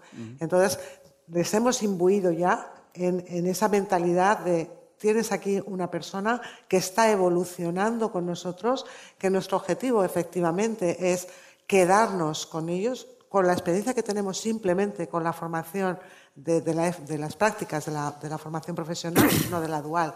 Tenemos también un 70% de incorporación en la organización, por tanto, esperamos que la FP Dual nos ayude, uno, porque nos permite identificar el, talento que queremos incorporar, y dos, porque al ser un programa muy extenso, conseguimos también que la persona se involucre mucho en nuestra cultura, en nuestra forma de hacer, y bueno, esperamos que, vamos a tener muy buenos resultados. Vosotros que sois empresa, habéis destacado el hecho que es convencer a la propia empresa. o sea, el directivo que que tiene que formar o se tiene que involucrar en esa formación, ¿aún le cuesta trabajo? Es una pregunta común, vamos, es una reflexión. Yo para mí es que hay un punto clave y es que eh, hoy en día no hay una formación final. Eh, es decir, me da igual que el tránsito, el tránsito sea FP dual, me da igual que sea una universidad, me da igual que sea un curso especializado también dual, que existen, que son los másters de la FP dual, que dan una versatilidad y una capacidad de adaptación y de participación de la, de la empresa muy importante. Eh, por tanto, en realidad, en, esa mentalidad hay que romperla, pero no solo en el sentido de dónde me quedo en el camino, no, es que el camino no acaba es, para mí esa es la ruptura real de la, mentalidad. Nosotros, siendo una industria, sí que es verdad que perfiles técnicos a nivel pues, eh, taller, a nivel operacional, siempre ha existido la mm. formación profesional. Y de hecho, eh, antes el consejero hablaba de los NINI, ¿no? Mm. Oye, tengamos también en cuenta que estamos mirando siempre a la universitaria y a la dual, pero ¿cuánto se nos queda fuera? O sea, que es que aquí parece que nos hemos comido ya la tarta entera y aquí queda una tarta muy importante que no está incluida en el sistema, digamos, formativo que luego realmente les va a capacitar para, trabajar. Por tanto, es una mentalidad global. Yo creo que es fundamental, por lo menos en Atlántico, pero muy importante, la la capacidad de crecimiento que al propio formador le da participar en la formación profesional dual. Y estoy segura que a mis compañeros les ha pasado lo mismo.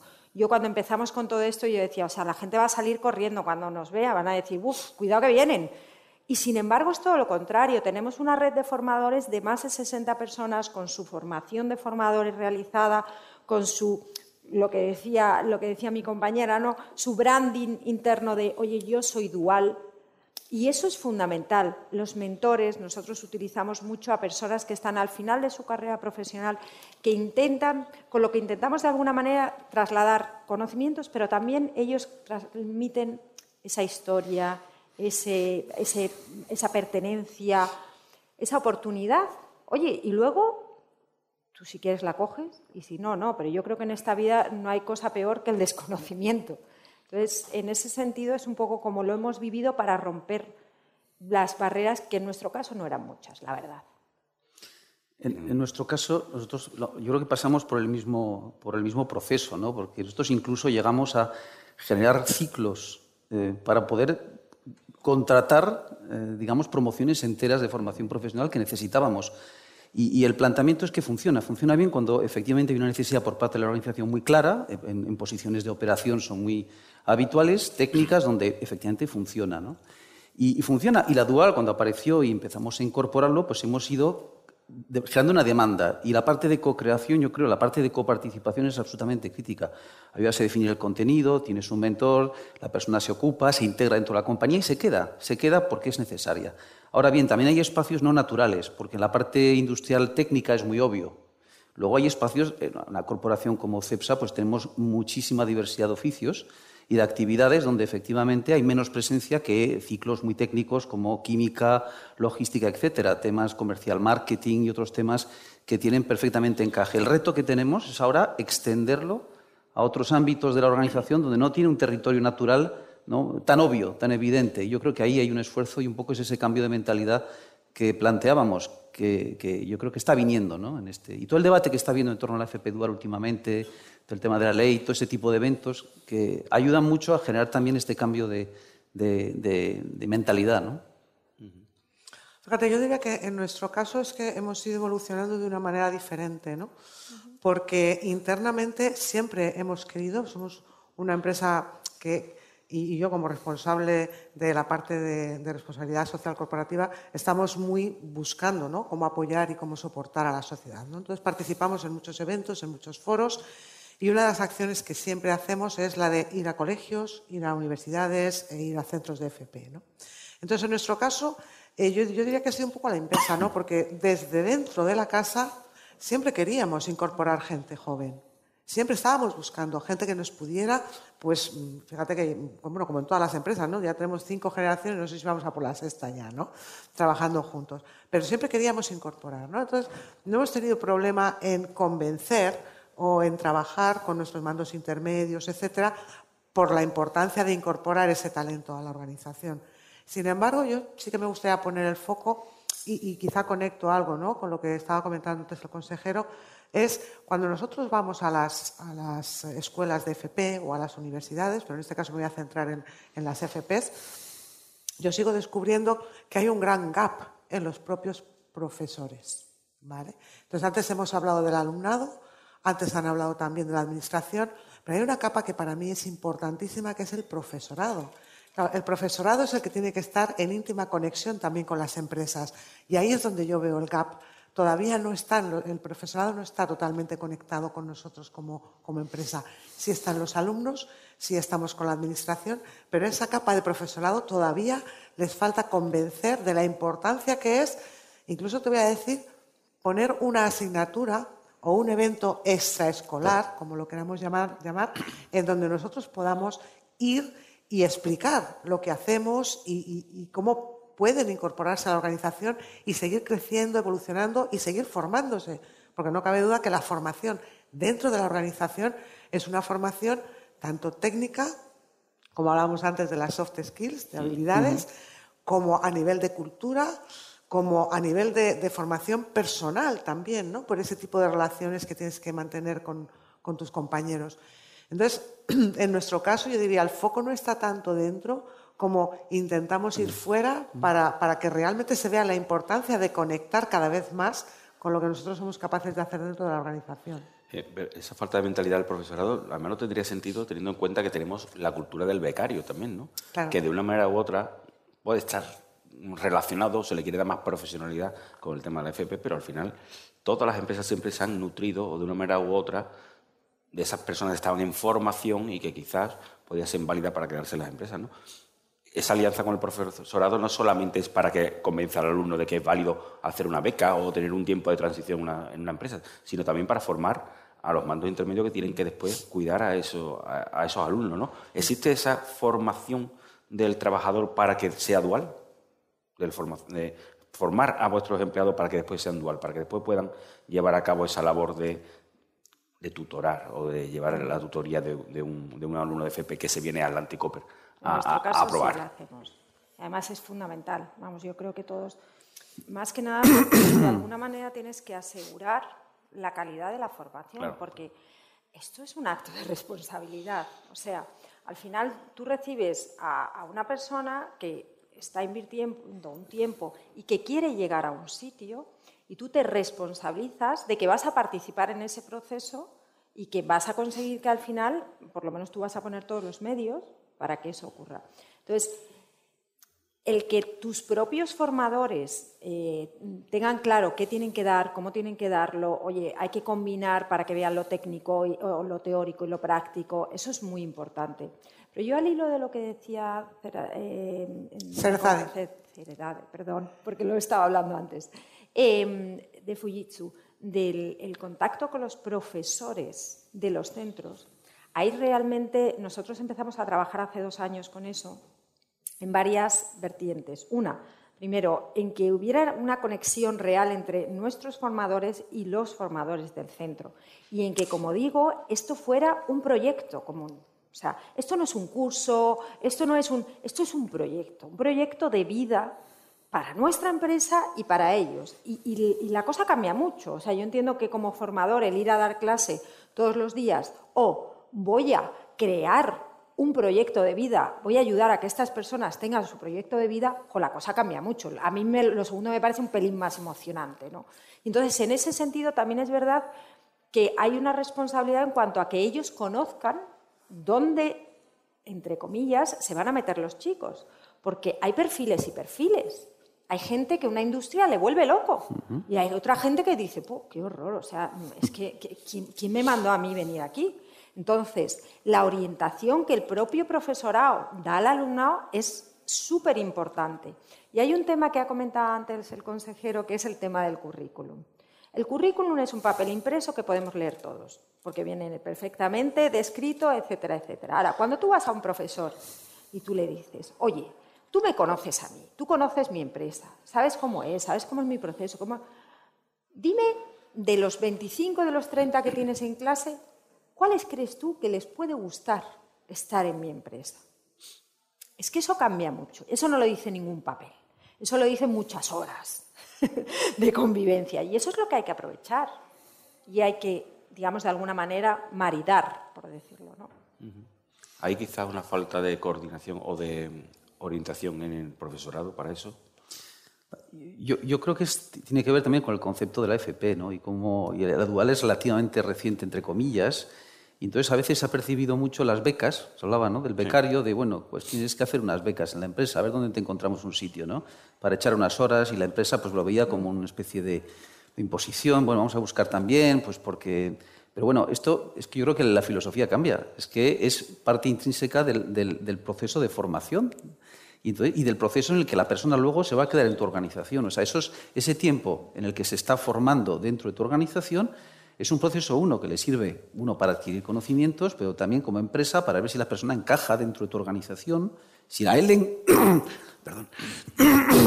encajas en términos de compañía, de cultura, etcétera, y es un elemento para eh, incorporar al talento a la compañía. Por lo tanto, es, la responsabilidad es completamente distinta. Yo no sé si el profesorado es todavía consciente del impacto, de la importancia que tiene este, esta parte práctica dentro de este, de este elemento. Probablemente hay algo que trabajar ahí ha hablado del índice de, incorporación a, a, Fujitsu en este caso. Un 70%. ¿Qué reto tenéis marcado? ¿Qué nivel de crecimiento consideráis que podéis alcanzar? ¿Y eso significa que se está afilando más el perfil de lo que se quiere? o de lo que necesita la empresa? Sí, yo creo que estamos siendo más capaces de identificar esos perfiles que pensamos que pueden incorporarse con nosotros y que pueden mantenerse con nosotros, ¿no? que les puede gustar nuestra cultura, nuestra forma de hacer y el tipo de proyectos. En los Una garantía de estabilidad también para, para el alumno, ¿no? Sí. Pero teniendo en cuenta que también nosotros somos, apostamos mucho por lo que decía el consejero de hay que volar. ¿eh? Lo de la retención, yo creo que es algo que nos tenemos que cuestionar también todas las empresas, ¿no? Eh, porque entiendo que es, es, es, una evolución, es un pasar por, unas, por, por, determinadas compañías, determinadas experiencias, y a partir de ahí, bueno, pues habrá momentos en los que estés con nosotros y habrá otros momentos que volarás, y nosotros tenemos gente que ha volado y luego ha vuelto. O sea que eso nos dice que es interesante tener experiencias diversas y variadas. Pero fíjate, yo no quería dejar pasar la oportunidad también para comentar respecto al tema de los mentores que comentábamos dentro de la organización, porque realmente no son formadores, no estamos hablando del concepto de formación, estamos hablando que nosotros los preparamos para ser mentores, para ser mentores de una persona joven que además, como decía el consejero, nosotros ponemos el foco en que tú eres responsable de toda tu evolución. Y nosotros lo que vamos a hacer es facilitarte los escenarios, los entornos, los contextos, las herramientas para que tú puedas aprender. Y con ello vas a estar participando con nosotros en diferentes proyectos, en diferentes entornos, etcétera, pero desde el minuto uno entramos por la puerta y tú sabes que tú eres el responsable de sacar el 100% o el 200% de esa experiencia. Entonces, nuestra labor dentro de la organización es formar a los mentores, en otros lados se les llama tutores, pero pero nosotros no queremos que sean formadores de los chavales. Los, chavales vienen formados y, para eso están los profesores y están en los centros de FP. Nosotros no somos formadores, nosotros somos mentores y les vamos a ayudar a encontrar su camino, a descubrir lo que más les gusta, lo que menos les gusta, en qué son más hábiles, en qué son menos hábiles, porque el conocimiento técnico normalmente lo traen. Lo que hay que es que ayudarles a evolucionar otras cosas. Antes de terminar, sí me gustaría una visión generalizada de esa oportunidad que puede ofrecer la combinación de la, de la universidad dual. Eh, ese paso, eh, de una manera u otra, con programas, habéis tenido cada una de las empresas relación con, la universidad, con, el, con el sector universitario. ¿Ese paso puede ser lo que haga que veamos la FP y la universidad en un mismo plano? Y también, ¿qué planes tener cada una de vuestras empresas de cara a crecer en esa, en esa relación con la universidad? Em, nosotros ahí, bueno, tenemos eh, la cátedra de la Universidad de Huelva, Politécnica, la Universidad Internacional de Andalucía.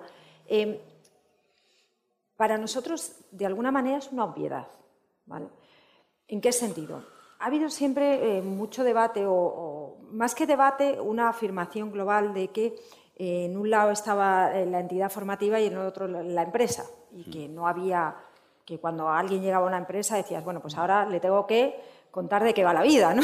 De alguna manera, ¿no? Y la gran pregunta es, ¿quién impide que la empresa y la institución hablen?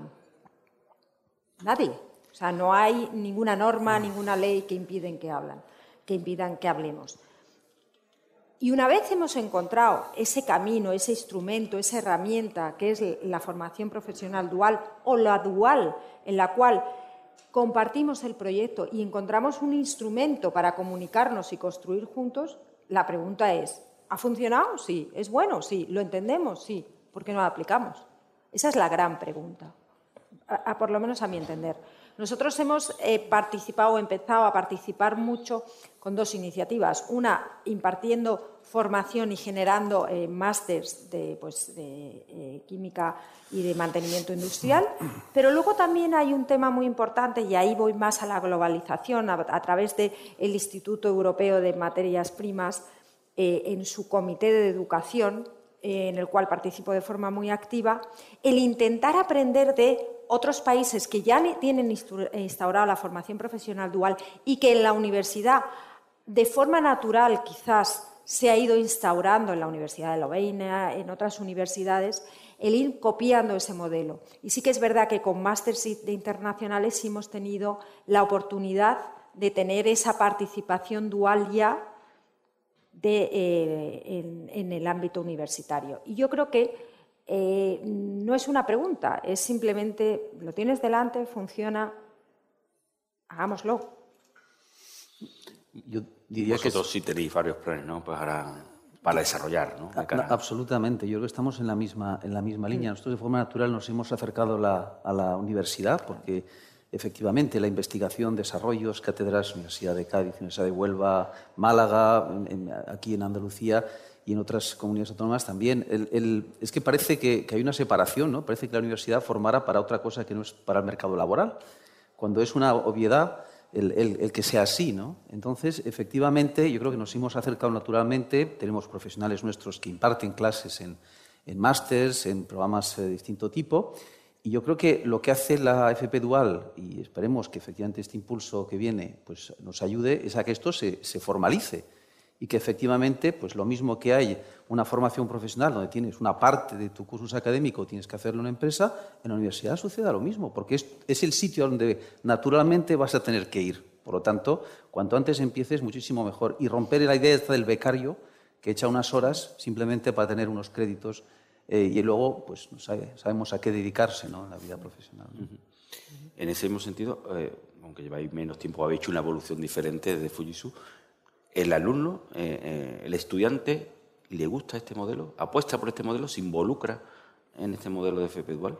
Sí, sí, nosotros, yo la verdad que estoy muy contenta porque ahora mismo, como digo, tenemos 13 personas que están involucradas en, esta primera etapa ¿no? de nuestro Suru y el otro día que estábamos hablando con ellos, porque tenemos además determinados momentos en los cuales hacemos una apuesta en común, ¿no? Eh, solo con ellos. Y, la verdad es que eh, decían que la forma en que nosotros habíamos incorporado, ¿no? les habíamos incorporado y todo el proyecto que tienen delante, porque sabéis que son ocho meses, nueve meses, ¿no? los que van a estar con nosotros, y estaban entusiasmados por, por ya poder em, empezar a, a trabajar con, con los diferentes proyectos que tienen. ¿no? Tuvimos también la, oportunidad de hablar con nuestros mentores para ver cómo habían hecho esa primera acogida a, esta gente joven. Me da mucha alegría también ver que hemos tenido mujeres dentro del, grupo, porque como sabéis mi sector es eh, muy masculinizado y entonces también estamos muy buscando, muy en la búsqueda ¿no? de, talento femenino.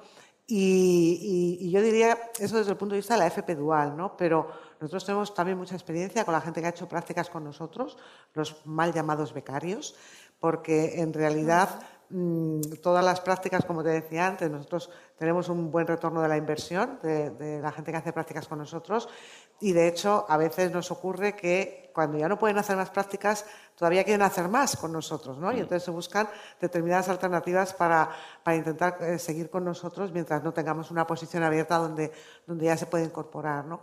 Entonces yo diría que por cultura, por la forma en la que hacemos las cosas, ¿no? por cómo nosotros trabajamos de manera conjunta, por la capacidad que tienen de aprender y sobre todo por esa capacidad de trabajar de manera independiente, de manera autónoma. Desde el primer día tienen la responsabilidad y la tienen ellos, ¿no? Y tienen siempre las puertas abiertas a los diferentes niveles de la organización. Yo creo que tienen una experiencia muy positiva, por lo menos es el feedback que tenemos. Vamos a terminar con en un minuto cómo convencemos a, otras empresas para que apuesten por, por esta FP Dual o para esos directivos que todavía son, o tienen recelo a la hora de tener un grupo de personas allí que están formando o orientando y no sabe de qué le va a valer tenerlos allí. ¿Cómo lo podemos convencer? Hombre, con el ejemplo sin duda alguna. Y yo creo que los tres podemos decir que las puertas de nuestras empresas están abiertas para cuando ellos quieran. Pero para mí hay un tema fundamental que es que eh, el último estudio del World Economic Forum decía que para el 2030 el 50% de los empleados que actualmente están en nuestras empresas no tienen la formación adecuada y que lo que va a ocurrir es que o los vamos a formar o los vamos a buscar fuera. ¿Vale? Entonces, el buscarlo fuera es, en algunos casos, eh, y siempre se intenta poner las condiciones para que tengas la mayor suerte posible, pues tirar una moneda al aire. Oye, pues tú tienes una entrevista, una selección. Ahora, ¿qué tal si ayudamos a cultivar lo que queremos para nosotros mismos? Y esto es ayudar a cultivar. ¿Tú qué quieres? Yo quiero un diamante en bruto. Oye, ¿qué te parece participar en ese proceso de generación de lo que, cuidado, para ti es un diamante en bruto? Porque al final, oye, estás enseñando lo que es tu empresa y estás de alguna manera esas soft skills, como decía eh, el consejero, que se modulan de acuerdo a eh, lo que cada uno queremos. ¿no? Entonces, también les diría una cosa, eh, nada es gratis, lo he dicho al principio, hay que invertir. Hay que invertir y, cuando un, y tengamos claro que esa inversión se hace antes o durante. Es decir, antes a través de una formación profesional dual o durante cuando yo lo incorporo. Si yo incorporo un proceso de, selección a una persona, esa persona por haber pasado el proceso de selección no conoce cómo funciona mi empresa, no sabe moverse por la empresa, no sabe cuáles son los canales de comunicación, los valores, todo lo ha habido y por haber. Entonces, la inversión la va a hacer antes con una cierta garantía, pudiendo participar en el proceso, etcétera, etcétera, o después con una persona ya que tienes contratada y que tienes que hacer un trabajo. En los dos casos es lo mismo, ¿eh? es exactamente igual. Yo diría porque funciona, porque lo estamos viendo, porque lo demandan eh, nuestros propios profesionales, y eso es, es, novedad, es un tema de ejemplo, de más resultados. Em, segundo, em, porque no hay opción, porque eh, si quieres incorporar capacidades digitales y de otro tipo, vas a tener que buscar gente formada en esto. Y si conseguimos que el FP Dual tenga la calidad, pues es una vía fundamental y eso garantizará que podamos dar ciertos saltos en, las empresas. Y tercero, como compañía, tenemos una responsabilidad social. Y yo creo que tenemos que ayudar a integrar a los jóvenes en el mundo laboral. Y esto forma parte también de nuestro ser, no podemos renunciar a ello. Yo estoy totalmente de acuerdo, yo creo que hay una parte de responsabilidad social que es clara, pero luego hay una parte también muy egoísta y es que te interesa te interesa incorporar talento joven, te interesa además incorporarlo cuando tú puedes moldearlo también, ¿no? Porque vuelvo a decir, el conocimiento lo traen, pero como comentaba mi compañera, luego hay toda una serie de factores culturales de cómo hacemos las cosas, de valores, de principios, que eso ya lo vas moldeando tú, ¿no? Eh, con la persona que has incorporado en la FP Dual. Y nunca es un coste, siempre es una inversión. Pues muchísimas gracias. Eh, seguiremos teniendo la ocasión de hablar de FP Dual. Creo que ha venido para quedarse o para crecer, más que para quedarse. Y, es un placer haber escuchado la experiencia. Muchísimas gracias. Muchas gracias. Efectivamente, muchas gracias a los intervinientes que nos han dado esta, esta percepción empresarial tan interesante. Hemos, hemos visto las, las oportunidades que presenta la, FP Dual, que, se puede vivir como, un proyecto común. También hemos visto las carencias, los, apartados por, mejorar. En conclusión, en esta mañana hemos analizado tanto la etapa de la, de la, educación como una etapa posterior, quizá posterior o simultánea, como es la de la formación la formación práctica y tras, tras estas interesantes percepciones empresariales, pues ahora, ahora vamos a dar un paso más. Vamos, por así decirlo, a pasar de pantalla y vamos a, profundizar en, un aspecto absolutamente relacionado con todo lo que hemos venido hablando y que además es sin duda uno de los mayores retos que tiene que tiene nuestra, nuestra comunidad, a la que se enfrenta Andalucía y bueno, nuestro país también, y a consecuencia de, la pandemia, pues con un contexto peculiar. Para, para, este análisis contamos con voces, de nuevo con voces de primer nivel, y vamos a poder escuchar a Rocío Blanco, consejera de Empleo, de Formación y Trabajo Autónomo de la Junta de Andalucía. Vamos a escuchar al presidente de ATA, Lorenzo Amor, y a Javier González de Lara, presidente de la Confederación de Empresarios de Andalucía. Muchas gracias y, bueno, de una manera continuada hablamos de, ese empleo que necesitamos, ese empleo que se tiene que ir cultivando en Andalucía de cara al futuro y por dónde tiene que ir caminando. Lo que pasa es que para hablar del futuro del empleo hay que hablar del presente y de todos los déficits que tenemos, esos 800.000 parados que padecemos en Andalucía, ese paro juvenil tan alto. Bueno, eh, tenemos uno de tres a cinco minutos de primera exposición, conocéis el formato, nos hemos sentado juntos en varias ocasiones, hemos mejorado un poco el empleo, vamos a intentar terminar de mejorarlo. Consejera, tiene la palabra. Vamos a ver, efectivamente, tenemos muy calentita la última la última datos del paro registrado. Andalucía es una de las comunidades autónomas en la que ha subido el desempleo a nivel nacional, junto con Galicia, con Asturias, con Cantabria y con, y con Baleares. Eh, ha subido 4.416 personas. Efectivamente, no es un buen no es un buen dato, pero si queremos ahondar más nos tenemos que quedar con los 155.000 desempleados menos que tenemos en la comparativa eh, anual, ¿no? efectivamente. Eh, ¿A qué es debido? Pues es debido a la, subida del desempleo, mm, es el 87% mm, debido al, sector servicios, ¿no? que, bueno, que es básico en nuestra, en, nuestra estructura, productiva. Sin embargo, ha bajado en construcción, ha bajado en industria y ha bajado en agricultura. En, afiliación también hemos tenido una pequeña pérdida de 2.800 eh, personas menos, eh, pero si bien en la comparativa interanual también eh, tenemos unos datos muy, muy positivos. tenemos, entre otras cosas, 20.000 afiliados más que en, en, marzo del 2020 y 50.000 afiliados más que en septiembre del 2019.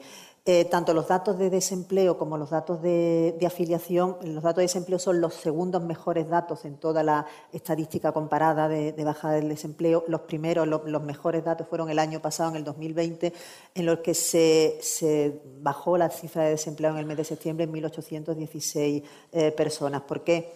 Pues porque eh, estábamos en un tiempo pandémico, las, las contrataciones en el periodo estival no fueron tan buenas, con lo cual como eh, eh, el septiembre pues no hubo una esa bajada de, afiliación ni de contrataciones porque no había habido un número de contrataciones sustancial. En, afiliación ocurre exactamente lo mismo. Este año es el segundo año mejor desde el 2014 en el que se han registrado unos datos de afiliación pues sustanciales. No tenemos que olvidar tampoco que tenemos casi más de 80.000 personas todavía en ERTE y en cese de, actividad. 30.000 mm, personas trabajadoras en ERTE y, y 31 eh, personas trabajadoras autónomas en cese de actividad. Sorpresivamente, además, tenemos 468 personas más del mes de agosto al mes de septiembre autónomas en, cese de, actividad. O sea que los datos están ahí. Eh, ¿qué, podemos hacer desde la comunidad autónoma y desde el ámbito de, competencia de nuestra, de nuestra consejería? Eh, no podemos hacerlo todo porque bueno, la regulación laboral basada además sobre todo pues la dualidad, la alta dualidad que tenemos dentro del mercado de trabajo, eh, pues está basada en, bueno, tiene la competencia el, Estado, pero las comunidades autónomas tenemos una herramienta poderosa que son las políticas activas de, empleo. Eh, ahora mismo hay un déficit de, formación, lo estamos viendo en, todo, en todos los sectores productivos y no va a ser poco además el el número de, personas que ahora mismo, en estos tiempos, cuando, cuando sobre todo cuando el, apoyo de los, de los seres, de los ERTE se, se, elimine, pues que van a necesitar una recualificación para incorporarse al mercado de trabajo. Nosotros podemos eh, intervenir poco en la demanda de trabajo, pero mucho en la, en la oferta. Y ahí está eh, la Consejería pues arbitrando políticas, sobre todo en formación profesional para el empleo, que es la política activa de empleo más eficaz que hay ahora mismo, pues la que se nos está pidiendo Estamos empezando, como sabéis, en Andalucía, pues mm, hemos estado casi 10 años sin que estuviera desarrollada esta política. Se, bueno, se decidió suspender su, aplicación. Mm, teníamos una máquina no gripada, sino totalmente, totalmente obsoleta y, hemos tenido que, reactivarla. Estamos empezando, ya el año pasado pues, eh, pues sacamos 41 millones de euros, este año estamos ya a punto de sacar 56 millones y medio, sobre todo eh, hemos cambiado en, el fondo y en la forma. La formación ya está adaptada a lo que necesita el tejido productivo, no es ajena a, los requerimientos de, las empresas, eh, porque no, podemos eh, intervenir solo como, interlocutores con los proveedores de, formación, sino tienen que ser los, agentes económicos y sociales los que nos digan qué necesidades formativas tenemos y hemos cambiado también en la, en forma porque se ha eliminado el sistema de subvenciones que tan ineficaz ha sido para nuestra tierra y se ha apostado por, un sistema de licitación a través de la ley de contratos del Estado. Pero no solo puede hacer eso la comunidad autónoma, la comunidad autónoma tiene que simplificar trabas administrativas. Mm, la, comunidad autónoma no crea, las, administraciones no crean empleo, quien crean empleo son las personas trabajadoras autónomas y los empresarios, pero la comunidad sí puede intervenir en hacer de catalizador eh, para, mejorar y para, y para ayudar y cohesionar el mercado de trabajo. En este sentido,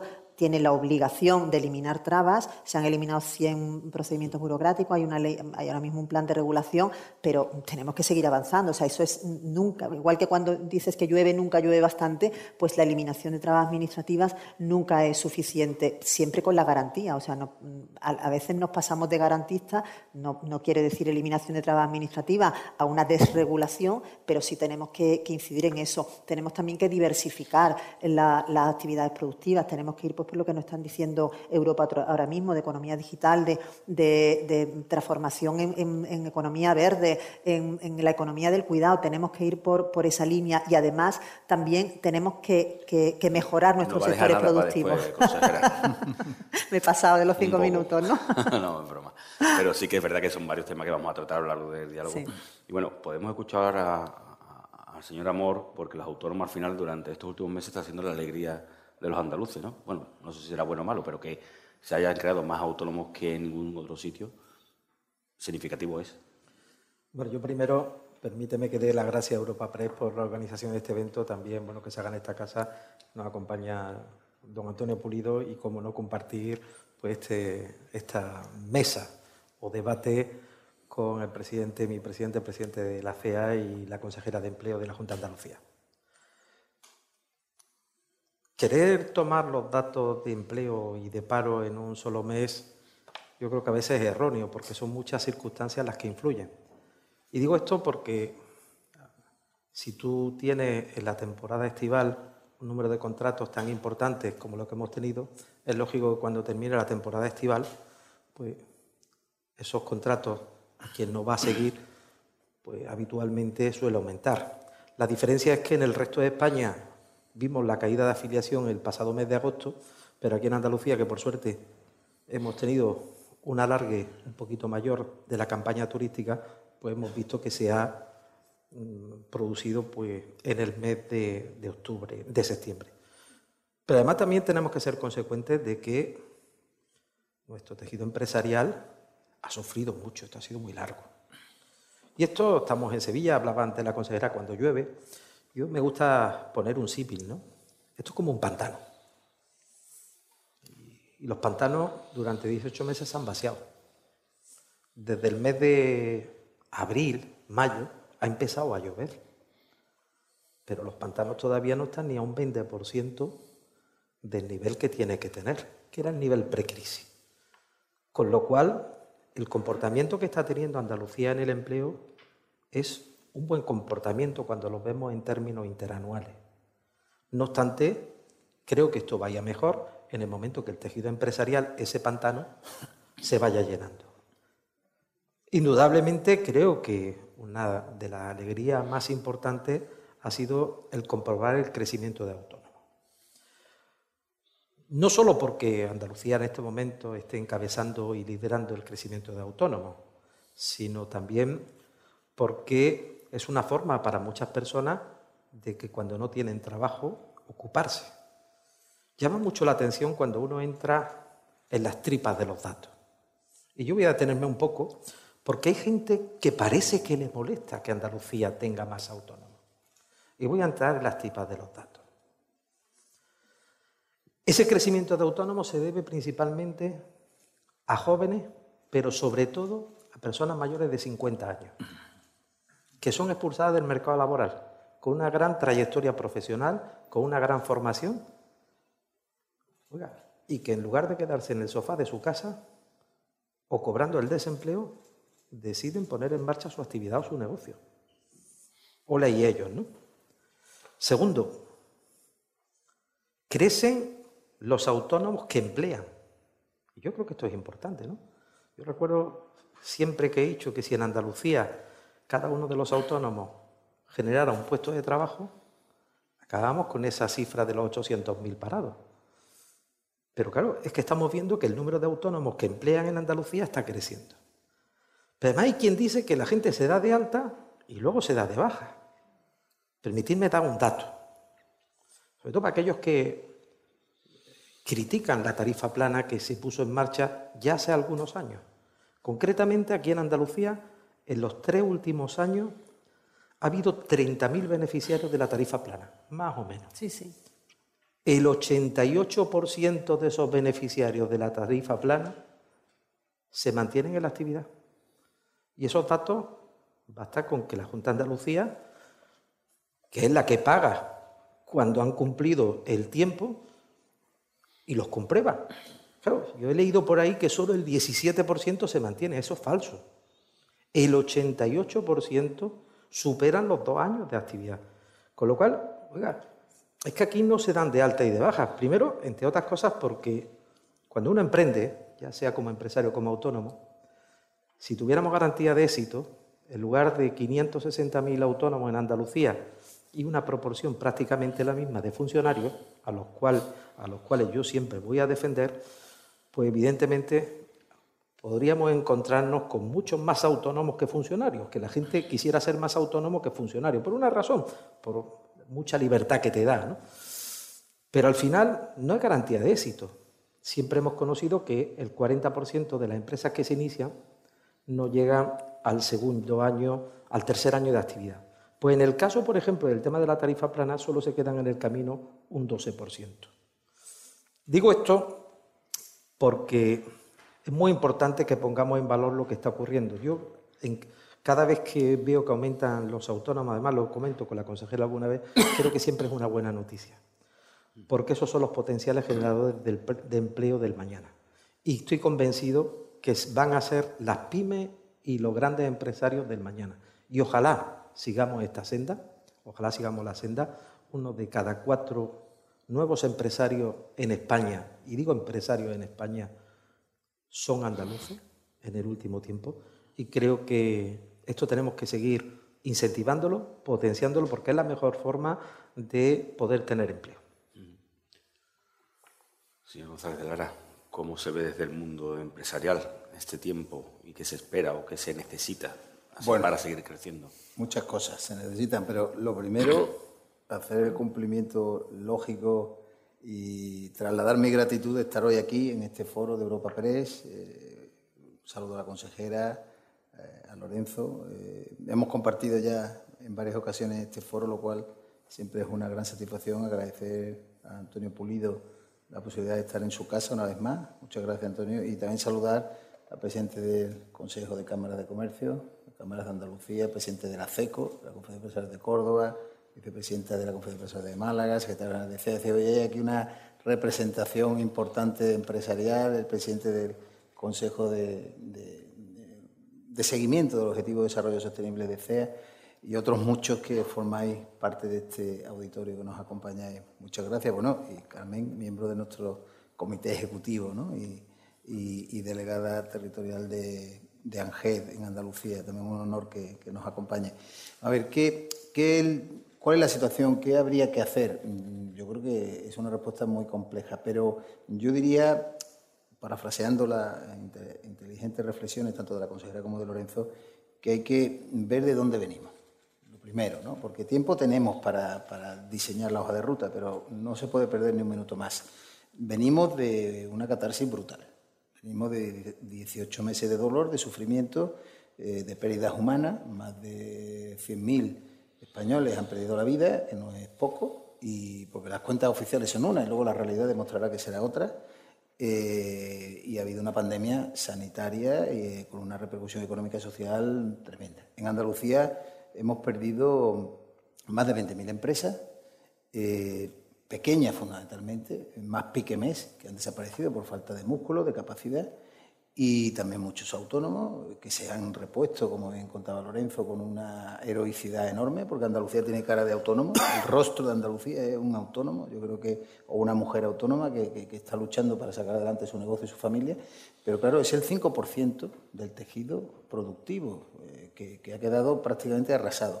Todo eso hay que reconstruirlo, y reconstruirlo requiere una hoja de ruta, un camino y una estabilidad, que yo creo que el gobierno andaluz intenta hacerlo con la mejor intención no es fácil, yo creo que le ha tocado un tiempo muy complejo de llegar, de ordenar, estructurar, saber qué tiene que hacer, más luego una pandemia de 18 meses, pero que, mm, qué duda cabe que lo que tiene que es seguir generando confianza. Lo que vayamos a construir, que podemos entrar ahora con más detalle, porque no quiero extenderme mucho, eh, es construir en base a la confianza. Y la confianza es algo que no se está regalando. La confianza nos la estamos ganando a base de conquistas porque cada día hay una sorpresa nueva y cada día hay una iniciativa nueva que va en el sentido inverso de lo que debería ser el frontispicio del gestor político, eh, que es poner en primera línea de la toma de decisiones las empresas. Poner, como ha dicho la consejera, quienes generan empleo. O sea, ¿quién puede propiciar la recuperación económica de un país? Los empresarios. Y estamos dispuestos a hacerlo, porque es que además hay ganas, hay ilusión, hay interés. Las entidades financieras están apoyando. Siempre se habla de entidades financieras, siempre hay una cuestión negativa. Han dado la cara con los ICO, con, las, con tantísimas operaciones, la Sociedad de Garantía Recíproca, en 18 meses durísimo. No se le puede reprochar nada a las grandes compañías, a las grandes empresas que han dado todo, lo máximo, incluso eh, aquellas que tenían muchísimas limitaciones de actividad. ¿no? ¿Qué vengo a decir con ello? Que la clave es la confianza.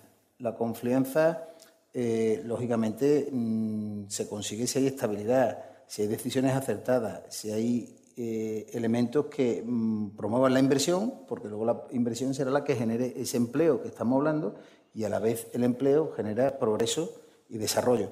Pero tenemos que tener muy claro que la pandemia no está amortizada, que no es una cuestión que ya ha concluido y que ahora es el momento de hacer política al margen de la empresa, al margen del diálogo social y que lo práctico es marcar una hoja de ruta política, porque esto ha dejado muchas heridas, muchas heridas y todavía esas heridas eh, efectivamente no, no, se han cerrado, no se han cicatrizado y necesitamos recuperar el pulso empresarial y económico porque, insisto, Andalucía va a ser capaz de recuperarse, estoy convencido, pero necesitamos los mimbres y necesitamos los contextos eh, políticos e institucionales adecuados.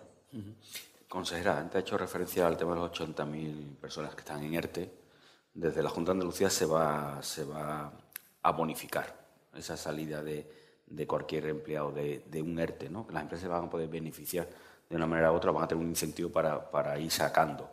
Ah, ¿En qué consiste exactamente y cómo se le ha transmitido a las empresas para que lo entiendan y sean capaces de, comprender que tienen que aplicarlo y que es el momento de empezar a aplicarlo? Efectivamente. Bueno, en marzo de este año, cuando todavía, bueno, estaba, había muchísima incertidumbre económica y como consecuencia también de la pandemia, incertidumbre sanitaria. Pensamos que, teníamos que arbitrar una política de empleo que, bueno, que ayudara a las empresas en ese tránsito tremendo que estaban haciendo y ese esfuerzo tremendo de sacar a trabajadores de ERTE y que desde la comunidad autónoma se debería de ayudar. Entonces arbitramos una medida que no hay en ninguna, ninguna otra comunidad autónoma de, de España que le llamamos mantenimiento de empleo. O sea, empresas que hayan estado en ERTE, aunque no lo estén en este momento, que hubieran estado en ERTE desde el ejercicio pasado hasta ahora, que estén o que sigan, y le ayudábamos a sacar a sus trabajadores en ERTE. O sea, les pagábamos el 35% del coste social, tanto laboral como de, salarial como de, seguridad social de cada uno de los trabajadores, con la obligación de mantenerlos durante cuatro meses. Ya han pasado, esos cuatro, era una medida de 270 millones de euros, estaba, estaba acotada a una serie de, códigos de, de, actividad, en concreto a 433 pasado estos cuatro meses, que, es ahora en el mes de octubre, pensamos que tenemos que, seguir ayudando a, las empresas, a los trabajadores autónomos que tienen trabajadores por cuenta ajena, a, seguir en ese esfuerzo, ¿no? que teníamos que, bueno, que, seguir dándole la, mano a la empresa. Hemos vuelto a sacar una segunda edición de, esta, de esta medida ahora por importe de 160 millones de, euros para efectivamente, pues igual, tiene la misma, la misma incardinación, abonar el, 35% del coste eh, laboral ah, y, de, salarial y de seguridad social a las empresas. Tengo que decir que esa medida se ha acordado dentro del diálogo social. O sea, nosotros no creemos profundamente en el diálogo social. Eh, bueno, utilizando una frase de, Javier, es la mejor infraestructura de un, de un territorio el diálogo social. Si, si, si no vamos de la mano con, con, quienes están realmente en el terreno, pues poca eficacia van a tener las medidas que, que llevemos a cabo. Es una medida que se, que se adoptó dentro del, del segundo acuerdo de reactivación económico-social de Andalucía, que recuerdo que tenía un importe de 732 millones de euros, también el máximo importe que se ha puesto por parte de una comunidad autónoma en España en este tiempo de pandemia pandemia y, bueno, de la mano efectivamente del diálogo social, pues arbitramos esa, esa medida y la llevamos a, efecto. Recuerdo que está el plazo abierto hasta el 26 de octubre. Empezó el, el 4 y ya la publicidad y que, bueno, y que debe ser una medida muy interesante para la empresa porque además no tienen CENAES. Cualquier empresa que del cualquier sector de actividad puede pedirla. señor González de Lara, eh, ¿cómo cree usted que va a ser efectiva realmente? ¿Las empresas lo van a aprovechar para sacar definitivamente a, ese empleado del ERTE y empezar a ver realmente con qué empleo nos vamos a quedar o quién se va a salvar de la situación de ERTE o se va a convertir en ERE? Bueno, es difícil saber, pero mm, ciertamente... Estos pasos que se están dando. Claro, yo creo que son los correctos. Son porque se, se ha escuchado a las empresas, se sabe lo que se demanda, lo que se requiere y evidentemente pues todavía nos quedan 30.000 trabajadores en esa situación, eh, pero que duda cabe que hay que recordar los momentos difíciles de la pandemia. Las cifras eran de medida, estuvimos rozando más de medio millón de, trabajadores en Andalucía. Eh, se ha avanzado muchísimo. Eh, sí nos preocupa que, que no vuelva pronto igual no regresa, pero es porque la empresa mm, no pueda seguir, no pueda continuar, no por falta de voluntad, sino porque eh, es muy complejo. Cuando tú eh, estás en tu plena actividad en el año 2019, inicias el año 2020 y te cierran por, un decreto eh, de alarma nacional, justificado seguramente, aunque el Constitucional haya dicho que, no tanto, por otras razones más, digamos, de procedimiento, pero mm, y te declaren o no esencial.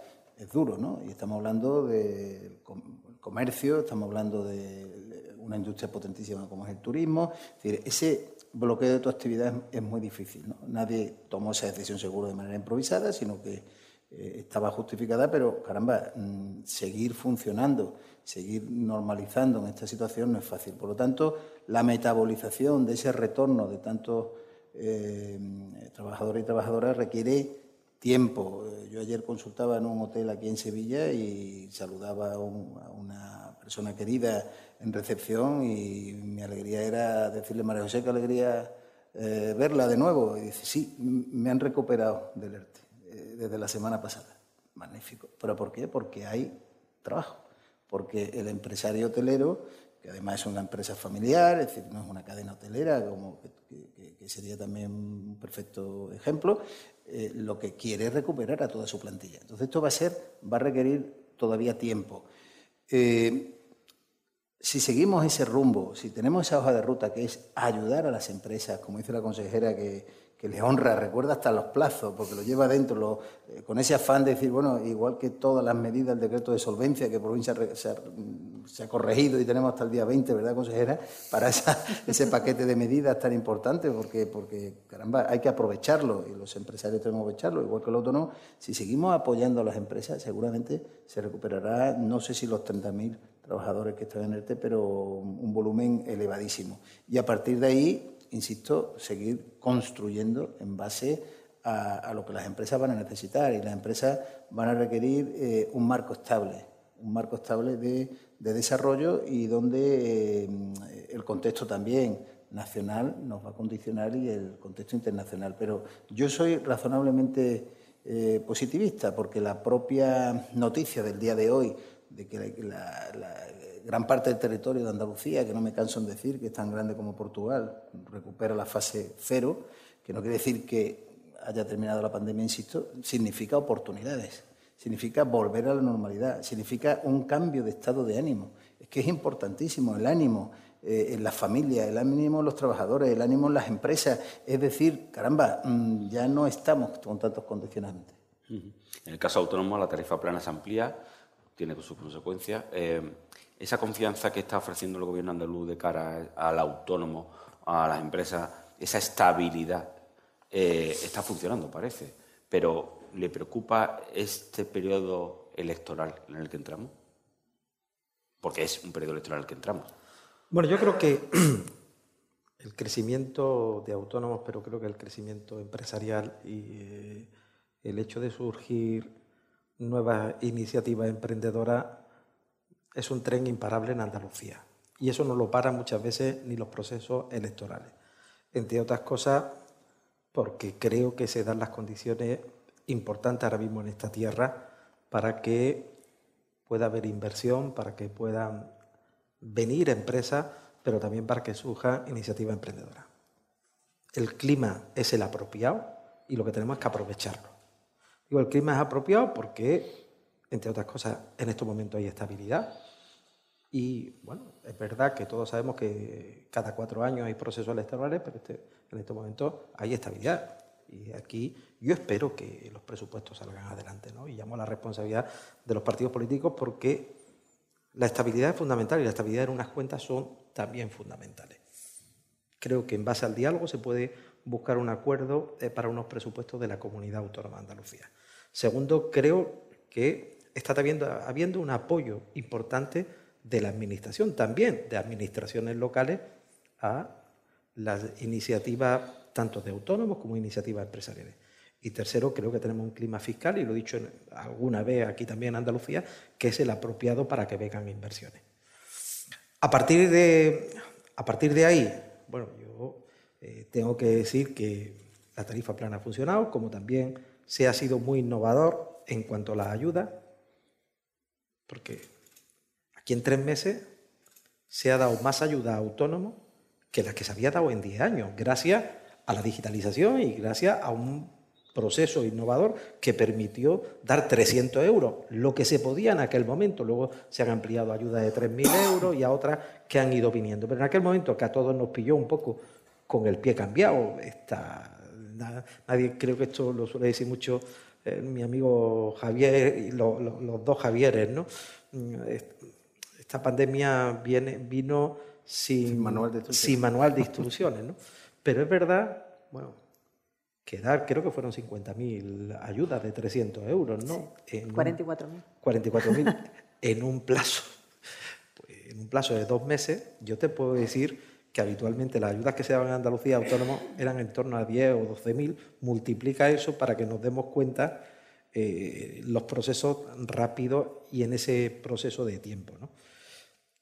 Yo tengo confianza, ¿no? Tengo confianza eh, en otras cosas porque primero hay que tener los pies en el suelo y saber que todavía hay empresas que están muy tocadas. Hoy amanecemos con un dato, ha aumentado los procesos concursales un 54%. Como bien decía Javier, es que ha sido un proceso muy largo, muy largo.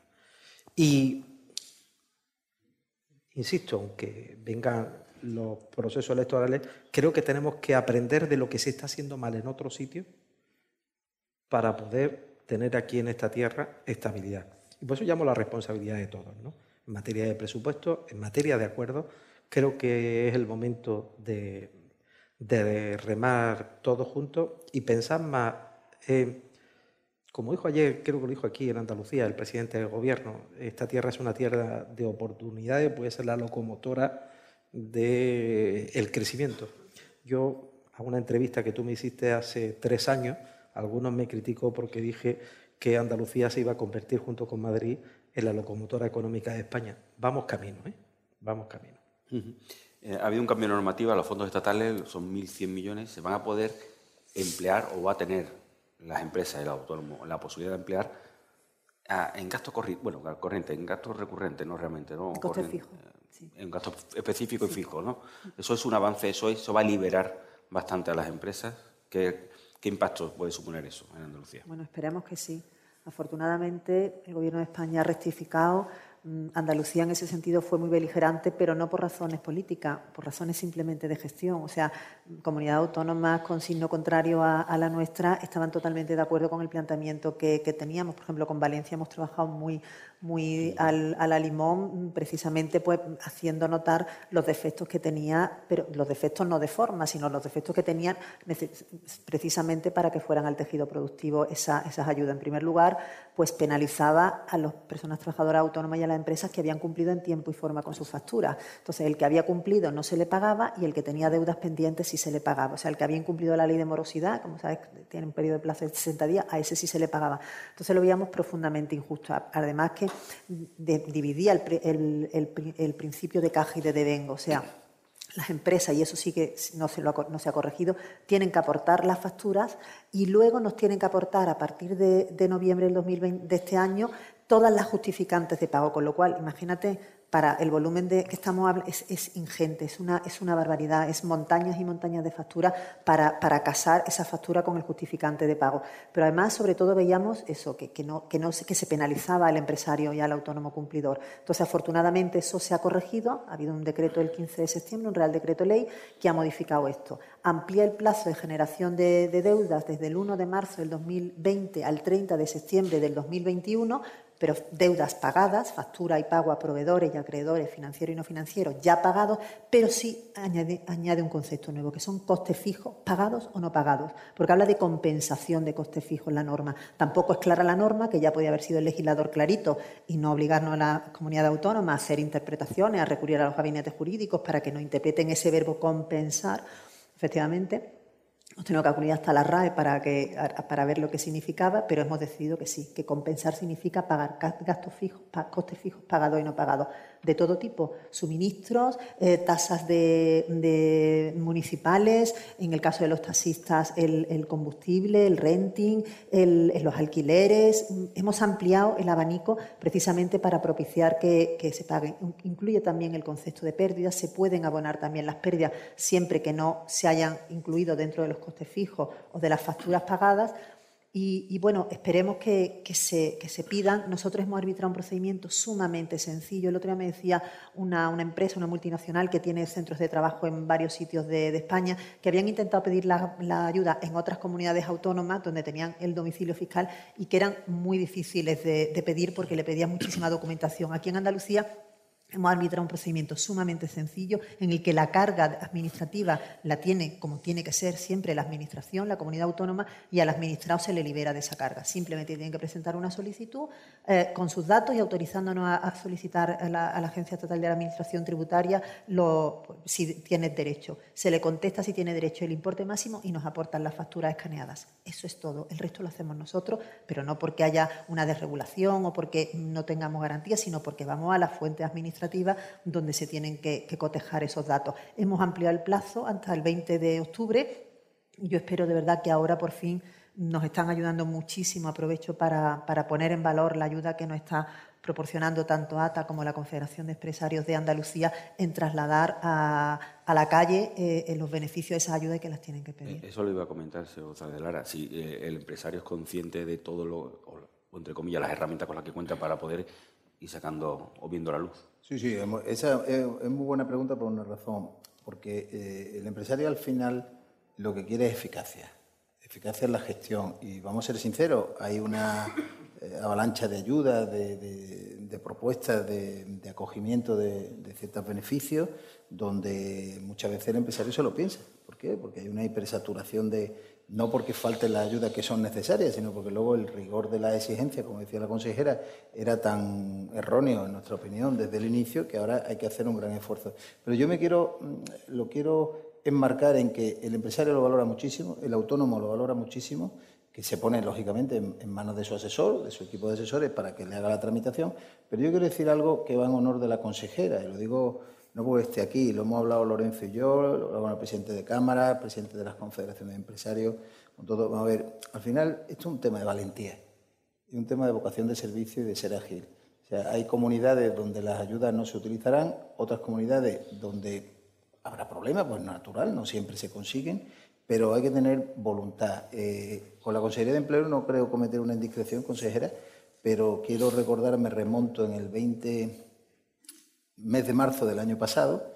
Eh, yo creo que todo el auditorio sabe que hemos renovado, Lorenzo ha hecho un gran trabajo, yo humildemente con él, con Antonio Garamendi en COE para renovar dentro del diálogo social lo que es por sexta vez eh, los ERTE hasta el 28 de febrero y una de las grandes medidas novedosas del acuerdo ha sido que eh, la presentación para la prórroga de dichos ERTE sea valorado a los 15 días por silencio positivo.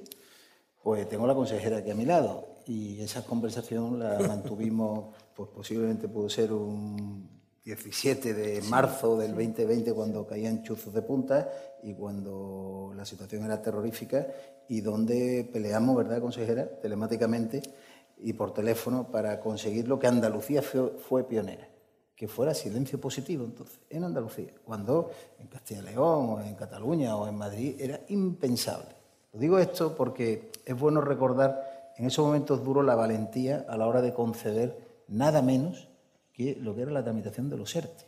Pues lo mismo ocurre con las ayudas. Si tú pones un, sistema, un procedimiento alambicado, difícil, pues no llegarás al fin eh, o al objetivo que te marcas.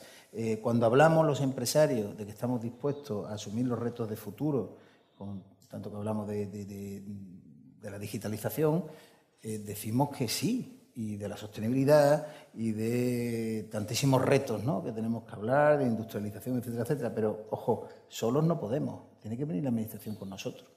Esto no es un recorrido exclusivo del ámbito privado. La Administración tiene que transformarse, y lo digo en honor a la Consejería de Empleo, eh, que, que el trabajo que se ha hecho ha sido fenomenal y se ha digitalizado precisamente para todo lo que ha sido la tramitación de toda esa documentación ingente. Lo que sí pedimos es que el resto de consejería hagan lo mismo. Y con esto no quiero comprometer a la consejera, lo que quiero decir es que se trata de trabajar, de ser eficiente y que las ayudas lleguen y no atormenten al solicitante. Porque por desgracia, en muchas ocasiones ocurre que la gente dice, mira, no pido nada porque va a ser terrible y el día además que me lo concedan, luego me lo van a revisar. Y dentro de cuatro o cinco años me va a venir una resolución de reintegro. Por lo tanto, me quedo como estoy, aguanto la respiración y soporto a si con lo que me queda de los un poquito, eh, tengo, hablo con toda la franqueza. creo que es muy importante, y termino, la gestión, la gestión y la gestión. Con respecto al tema de las ayudas, ¿no?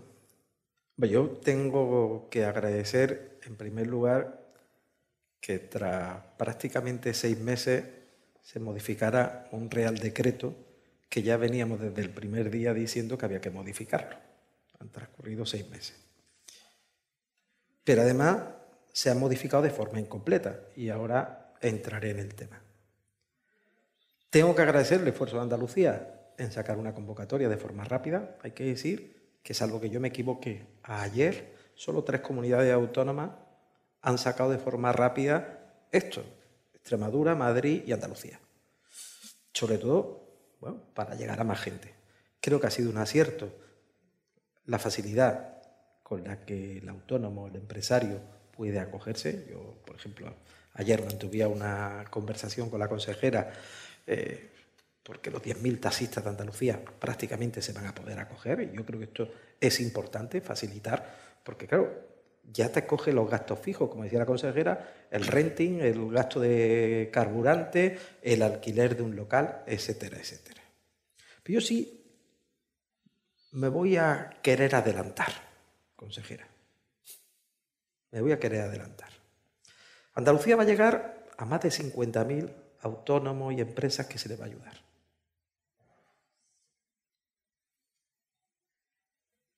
Los últimos días hemos visto que se pone el ejemplo de Canarias.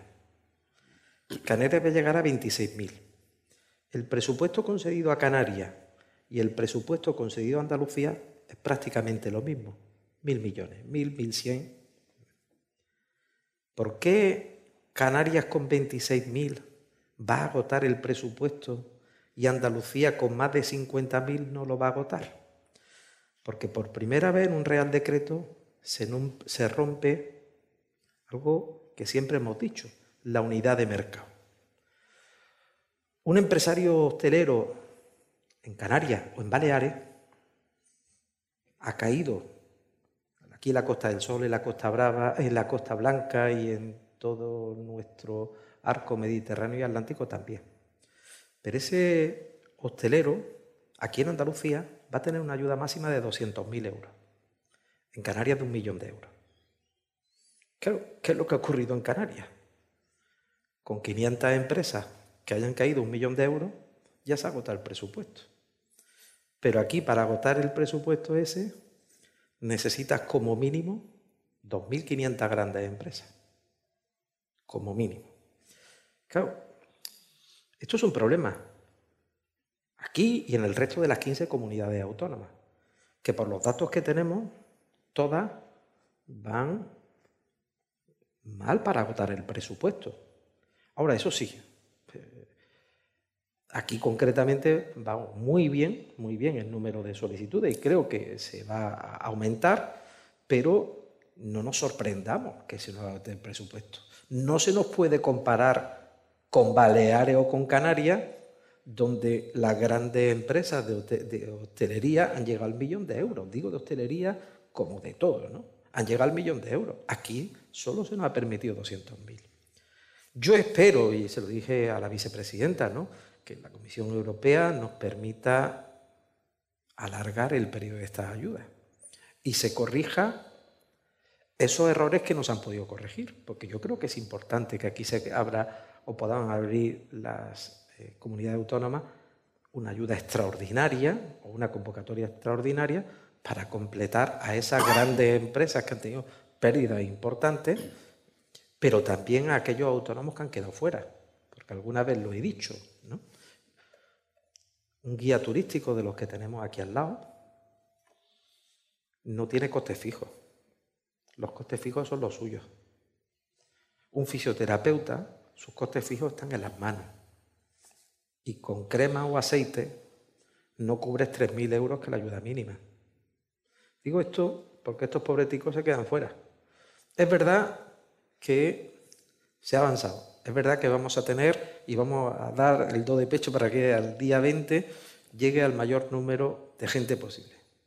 Pero tenemos que ser realistas que la corrección que se ha hecho del Real Decreto sigue perjudicando a un sector importante de autónomos y sigue perjudicando a 15 comunidades autónomas o a los empresarios de 15 comunidades autónomas que han tenido unas caídas brutales en comparación con los de las islas. Porque cuidado, ¿eh? yo mañana estoy en Tenerife voy a defender que tenía que haber llegado ese dinero o más a Tenerife y a Canarias. Pero los mismos problemas de conectividad se ha tenido en la Costa del Sol que se ha tenido en Tenerife, porque los aviones no volaban y los aeropuertos estaban en gran parte cerrados. Consejera, eh, ha habido consejera, no, en realidad es una pregunta para los tres. Eh, el salario mínimo interprofesional ha subido eso para el empresario supone una subida de aumento de costes, una dificultad quizás más para contratar. Eso puede significar que el empleo joven, juvenil o el desempleo juvenil que padecemos en Andalucía no se beneficie de eso, sino que más se perjudique y eso va a significar que muchos autónomos dejen de contratar. Como quieran. Quien quiera que dispare. Bueno, vamos a ver. Ningún gobierno, en principio, puede estar en contra de que haya un salario digno mm, y con equidad para, para los trabajadores. hay una normativa europea que cumplir, ¿no? que hay una normativa europea que te obliga a una evolución del salario mínimo. No, la Carta Social Europea. la Carta Social Europea ¿eh? determina que tiene que haber el 60% del salario medio. En la, ya hay 10 comunidades autónomas que tienen el 60% del salario medio. Y te digo más, por encima del 70%, por encima del 60% ya empieza a ser peligroso. Hay comunidades autónomas como Extremadura y Andalucía que pueden tener el 70% ahora mismo de, respecto al salario mínimo interprofesional y los estudios dicen que ya empieza a ser peligroso. ¿Por qué? Pues porque afecta profundamente al, empleo. Vamos a ver.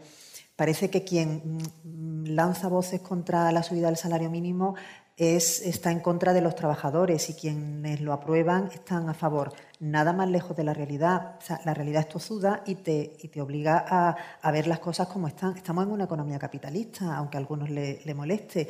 Y mm, el, o sea, la, baja productividad de algunos perfiles profesionales mm, hacen que, esa subida del salario mínimo interprofesional no sea absorbible por parte de, de la empresa. La empresa tiene que tener unos costes, costes laborales y costes salariales, pero si esos costes van por encima de la productividad de cada trabajador, esos costes van a suponer al final una pérdida de empleo, una pérdida de empleo, una, no incorporación al mercado laboral, economía sumergida o contratos a tiempo parcial eh, eh, cuando antes estaban a tiempo, a tiempo completo. El Gobierno puede poner el salario mínimo interprofesional que entienda que porque además el artículo 27 del Estatuto de los Trabajadores determina que no necesita, previo consulta a los agentes económicos y sociales, puede determinar según unos, unos parámetros que, bueno, mm, estaríamos por ver si ahora mismo lo estamos cumpliendo. Pero si ese salario no es capaz de absorber ese aumento de productividad, ese inexistente aumento de productividad, indefectiblemente vamos a ir a una, pérdida de, trabajadores. O sea, antes, en la anterior subida, el, Banco de España ya determinó que se habían dejado de, se habían perdido 170.000 empleos. Ahora ya se ha, se ha abierto una horquilla de 30.000 a 60.000 empleos. Es un salario, además, que si no se hacen una reforma estructural y se hace simplemente una subida del salario mínimo interprofesional aislada, no va a corregir los defectos estructurales que tiene el mercado laboral, que tiene una dualidad tremenda, tiene un desempleo juvenil grandísimo, una tasa de paro muy, muy grande, muy elevada. Per se el salario mínimo interprofesional no, no va a ayudar. Y además yo digo, ¿por qué el, 15 euros? ¿Por qué hemos subido el, el 1,6%? Si los empresarios estaban en contra y los sindicatos han dicho que eso era insuficiente. Pues porque en el fondo el gobierno sabe que está surcando la línea roja, que es un salario que muy poco tejido productivo a lo mejor puede absorber, sobre todo en determinadas comunidades autónomas como Andalucía, como Extremadura o como, Murcia. A ver, lo que, no, lo que no tiene sentido y no ocurre en ninguna empresa, ningún directivo de una empresa plantea en septiembre subir 15 euros las nóminas y dentro de tres meses subir 35 euros.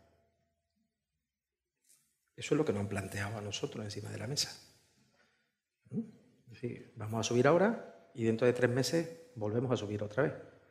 Y lo que se ha planteado en la mesa es, no, espere, vamos a ver cómo evoluciona la economía, que hemos visto la corrección, no las conocíamos entonces, pero sí decíamos que la economía real no iba tan velocidad de crucero como se nos estaba vendiendo, ni los datos de empleo, quitando el empleo público, eran tan buenos como se nos estaban vendiendo ni la, la productividad en el ámbito de las empresas, según el INE, seguía cayendo y, por tanto, las cuatro condiciones que el Gobierno tiene la prerrogativa de subir previa consulta a los agentes sociales, pues no se cumplían.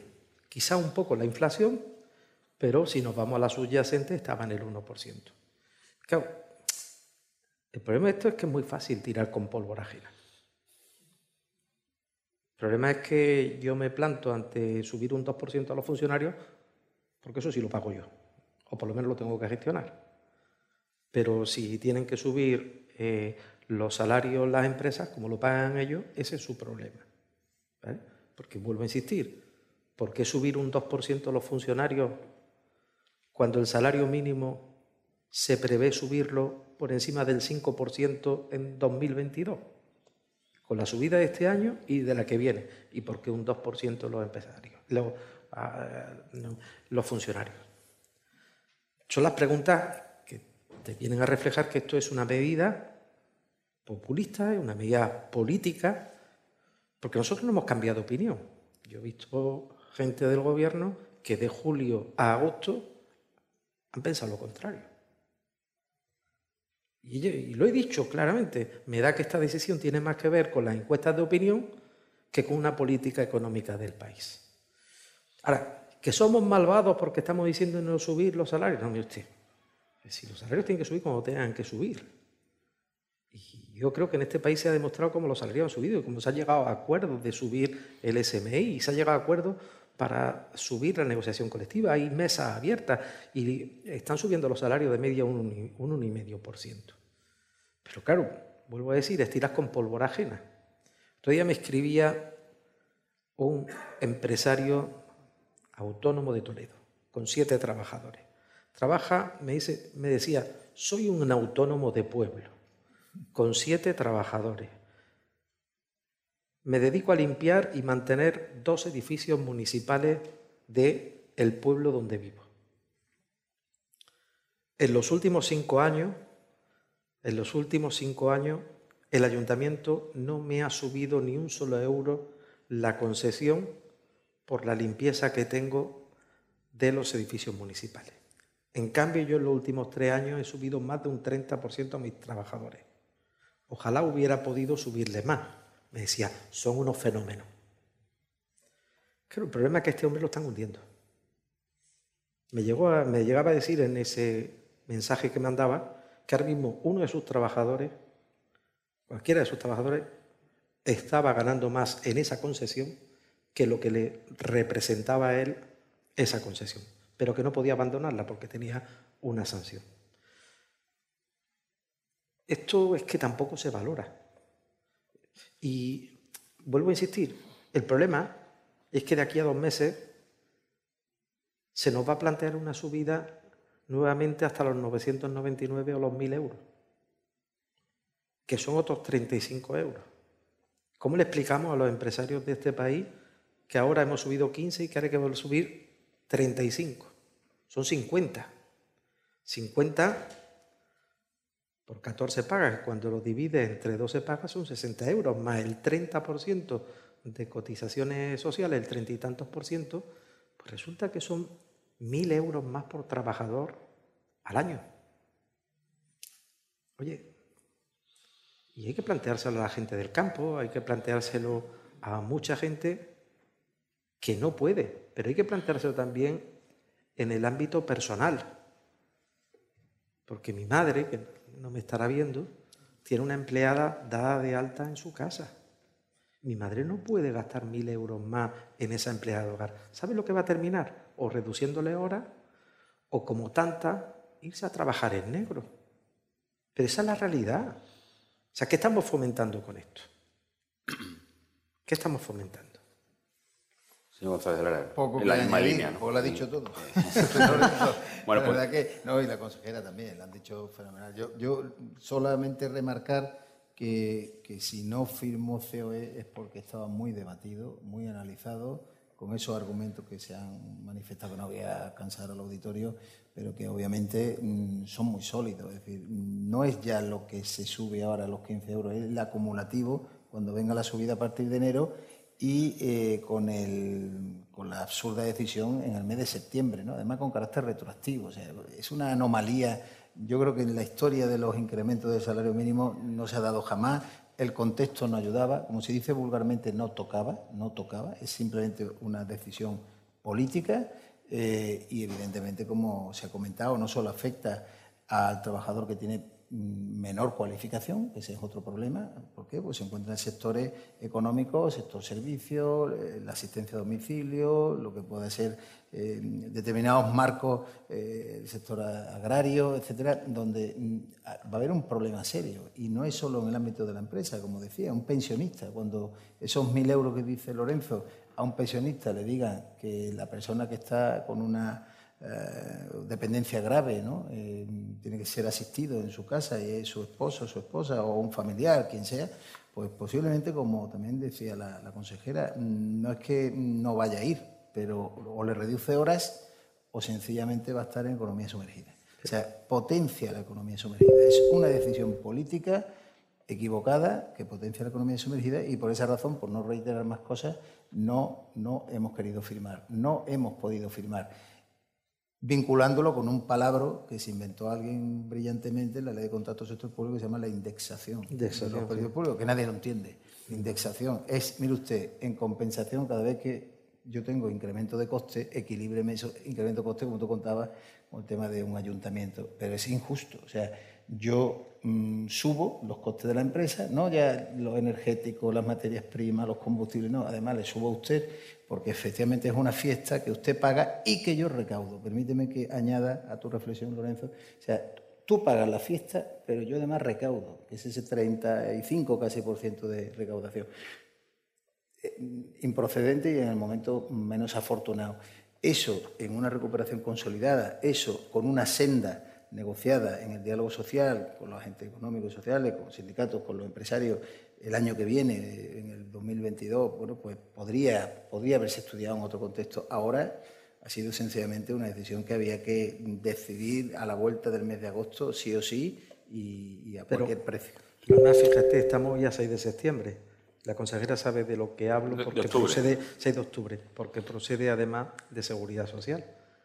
La subida del salario mínimo, que ya está en el BOE, conlleva la subida de las bases mínimas de cotización. Estamos a 6 de octubre. Habitualmente la Seguridad Social el 15 de octubre manda la remesa a las entidades financieras para que se le cobre a las empresas.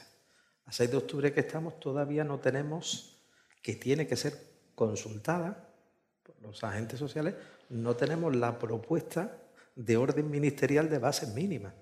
Digo, para que veamos, pues, yo me imagino que los gestores y asesores, que ahora tenemos pues, prácticamente un puente ahí por medio, aunque eh, es que para antes del día 15 tenemos que tener claro cuáles van a ser las bases mínimas, porque esto entra con carácter retroactivo. Es verdad que la seguridad social se paga pues, al mes siguiente pero se nos está cortando los plazos, ¿no? Mm. Estamos fuera de tiempo, ah, teníamos que tener puntualidad. Una última pregunta general para intentar resumir desde el punto de vista de la Administración, de los empresarios y de los autónomos, ese empleo del futuro, esos retos que antes han hecho mención de sostenibilidad, innovación, que tienen que abordar o emprender eh, o encarar incluso los empresarios y los autónomos, cómo le puede beneficiar, cómo puede ayudar la Administración Pública para que los encarren, para que se adecuen a esos, retos y cómo lo van a hacer los autónomos o tienen que hacerlo y cómo lo ven los empresarios. Vamos a ver, eh, la pandemia ha venido a, cambiarlo todo, ¿no? Ha acelerado los procesos de transformación digital y la administración pública no puede estar ajena a eso. Tiene que favorecer eso en las empresas y en, los trabajadores autónomos. Andalucía tiene una economía que está basada sobre todo en turismo y en, y en el sector agro, ¿no? Somos la segunda potencia turística España a nivel, a nivel mundial, después de Francia. O sea, ya quisieran muchos países eh, tener eh, esa posición, ¿no? O sea, no podemos eh, mm, dejar de, valorar ¿no? lo que es el sector turístico, lo que supone el sector turístico de Andalucía y lo que supone el sector agroindustrial en Andalucía. Pero muy poca gente sabe, por ejemplo, que se exporta ya más desde el sector eh, aeroespacial que desde el sector eh, industrial, por ejemplo. O sea, somos la segunda comunidad autónoma en exportaciones después de, después de Cataluña. Eh, tenemos un crecimiento de empresas en el último, de más de 7.715 empresas en el último trimestre. Hemos subido el índice de confianza empresarial en un 13,3%, un punto más que en el resto de España. El PIB en Andalucía pues, eh, también está teniendo un comportamiento mejor, mejor puede ser cualquier cosa, porque después del que, del que está teniendo a nivel nacional, eh, que, bueno, que, el que se esperaba. ¿no? Eh, los analistas económicos, a pesar de la caída del PIB, de la corrección que ha hecho el, el INE, pues siguen dándole a Andalucía un, en torno al 6% para este año, el 5,5% para el que viene. La Administración tiene que estar aquí para ayudar a transformar el tejido productivo. Como dice Javier, que le voy a, como dice él, parafrasear, pues no es cambiar el modelo productivo, sino hacer más productivo el modelo. O sea, tenemos que aprovechar nuestras fortalezas, pero también apostar por la industria, por una industria 4.0. Mm, Andalucía tendrá que tener un, crecimiento sostenido si realmente eh, apuesta por una, por una industrialización, porque además cuando se quite la red de los fondos europeos, que todavía no han llegado, pero, pero bueno, esperemos que, lleguen, porque además hay una opacidad tremenda por parte del Gobierno de España con, con respecto a ellos, cuando los tipos de interés, el, one-off de la Comisión Europea, del Banco Central Europeo, perdón, eh, lo quite y, los tipos de interés a lo mejor empiecen a, subir, o la regla de gasto mm, se, se efectivamente se, se desestabilice, ahí vamos a ver realmente si hemos hecho los deberes. O sea, estamos viendo, no ha caído un tsunami, pero estamos viendo que viene una segunda ola y la tenemos que hacer. Mm, ya sin protección. Entonces, si hemos hecho los deberes, si hemos aprovechado para mejorar nuestro tejido productivo, pues podremos crecer a partir del 2023 en, por encima del 2%. Si no, difícilmente lo, lo vamos a hacer pero creo que somos conscientes de lo que hay.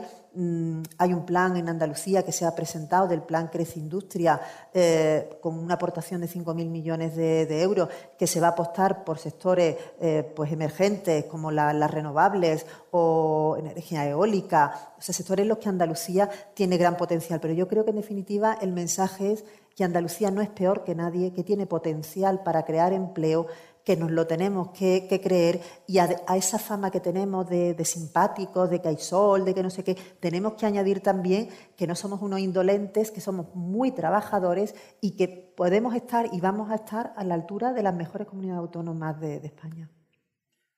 Los momentos de crisis son momentos de oportunidades, pero también las salidas de las situaciones de crisis como la que hemos vivido esta, que ha sido bastante larga, son también momentos de oportunidades. Y creo que, antes lo he dicho, yo tengo confianza en el futuro porque se abren bastantes oportunidades. Y esta tierra está muy bien situada y con un entorno que facilita que esas oportunidades la puedan aprovechar muchas personas, en este caso, caso muchas empresas, muchos empresarios y muchos autónomos. Ahora bien, también tenemos que ser conscientes que eh, los autónomos tenemos que cambiar un poco el chip. Y digo cambiar el chip porque tenemos que ser competitivos. Y ser competitivo significa aprovechar el tirón de la digitalización. significa formarnos más que nuestros propios trabajadores. Y tenemos que trabajar por unos negocios, unas actividades y unas empresas donde la sostenibilidad, la digitalización, la formación y la excelencia, porque a mí lo que más me gusta cuando hay algunos informes que salen de consumidores, cómo valoran nuestro turismo excelente en Andalucía, cómo valoran nuestro taxi en comparación con otras comunidades y cómo valoran esa excelencia que tiene nuestra empresa. Y creo que ese también es el futuro. Y el futuro viene porque nuestras empresas, nuestros negocios, nuestras actividades sean cada día más excelentes. A mí no me preocupa tanto la temporalidad en el empleo. Y esto, cuidado, que da para un titular, pero lo voy a explicar. ¿Mm? No me preocupa tanto la temporalidad por el empleo porque la temporalidad va a seguir existiendo en el empleo. Siempre que haya Feria de Sevilla, siempre que haya tres meses en el ámbito de Sierra Nevada, siempre que tengamos unos meses donde nuestro chiringuito esté abierto o las, eh, grandes cadenas tengan que contratar para las campañas de Navidad, de rebaja, etcétera, va a haber empleo temporal. En Andalucía, siete de cada diez empleos son indefinidos. Siete de cada diez empleos son indefinidos. Tenemos un 30% de, personas que tienen un contrato temporal. Tenemos que trabajar porque ese contrato temporal sea un contrato temporal digno. Estamos de acuerdo. Pero lo que no podemos pretender es que el que es temporal pase a ser un contrato indefinido, porque podemos encontrarnos en tener el país con más contratos indefinidos del mundo, pero que el que tenga la duración más corta del mundo. Podemos tener contratos indefinidos de fin de semana, un millón cada fin de semana, pero duran dos días. ¿Mm? Pues claro, vamos a seguir teniendo bodas, bautizos, comuniones, o vamos a seguir teniendo puntas de alza en las zonas de turismo rural, etcétera, etcétera. Por tanto, digo, que no nos preocupe tanto ese ámbito, trabajemos por lo que se llama trabajo digno, que ahí es donde tenemos que trabajar todos y por empresas excelentes. Muy rápido. es difícil no, repetirse, ¿no? Cuando pensamos con argumentos razonablemente comunes. A ver, mm, hay que ser positivistas ¿no? de cara al futuro, pero siempre con prudencia. ¿Prudencia por qué? Porque hay muchos retos que asumir. Insisto, mm, con mi idea inicial, alfa y omega de mi reflexión, eh, aquí hay quien ha amortizado políticamente la pandemia. Esto ha concluido, os apañáis y el que resista, que resista, que por cierto los fondos europeos ya llegarán. Con cierta ironía lo digo, mm, los fondos europeos nos van a salvar para la siguiente ola, porque van a venir tan tarde que vamos a estar en el momento de mayor necesidad, porque llevamos 18 meses de larga y desesperante espera larga y desesperante. No hay nada en marcha, solo un PERTE, que era del sector de la automoción, para tema de vehículo eléctrico, y poco más. 18 meses desde que el presidente del gobierno regresó de Bruselas y fue aplaudido en Moncloa. Y lo digo con el máximo respeto.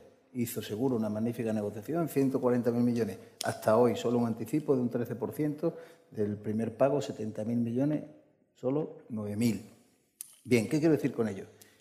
Que hay que ponerse las pilas que esto no es una cuestión de decir mm, vamos a salir solos, mm, la Administración nos tiene que acompañar, el Gobierno central nos tiene que acompañar, la Comunidad Autónoma, los ayuntamientos, hay que contar con los ayuntamientos.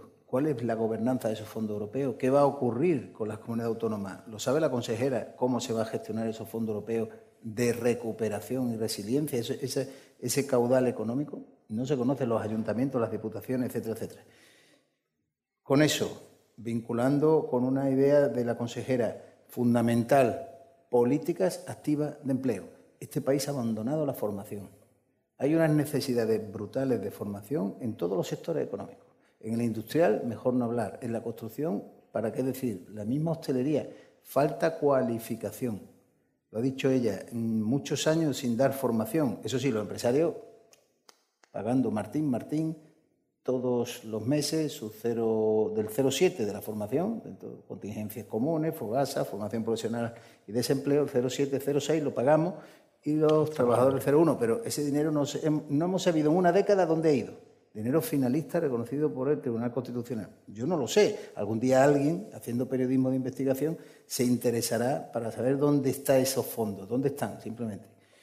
Bueno, pues esa formación al final lo pagas. Si tú no cualificas, si tú no activas una FP dual en condiciones, yo hablo con el presidente del Consejo de Cámara, Javier Sánchez, que me une gran amistad, cariño y complicidad como vicepresidente también de CEA, y hablamos mucho de este tema cómo activamos iniciativas, programas, proyectos en materia de FP dual en Andalucía para hacer mejor los deberes los empresarios. Pero concluyo, habría muchas más amenazas, cuestiones y también oportunidades, como decía Lorenzo, pero hoy por hoy uno de los factores determinantes para recuperarnos es tomarnos, no en serio, sino como prioridad absoluta, absoluta, además de la estabilidad y la confianza, es la formación y la recualificación de nuestros trabajadores. Muchísimas gracias, consejera. Muchísimas gracias, señor Amor. Muchísimas gracias, señor González de Lara. bueno, esperemos que nos veamos la próxima vez para decir que, hemos encontrado esa senda y que se, se está creciendo. Muchas gracias. Muchas gracias.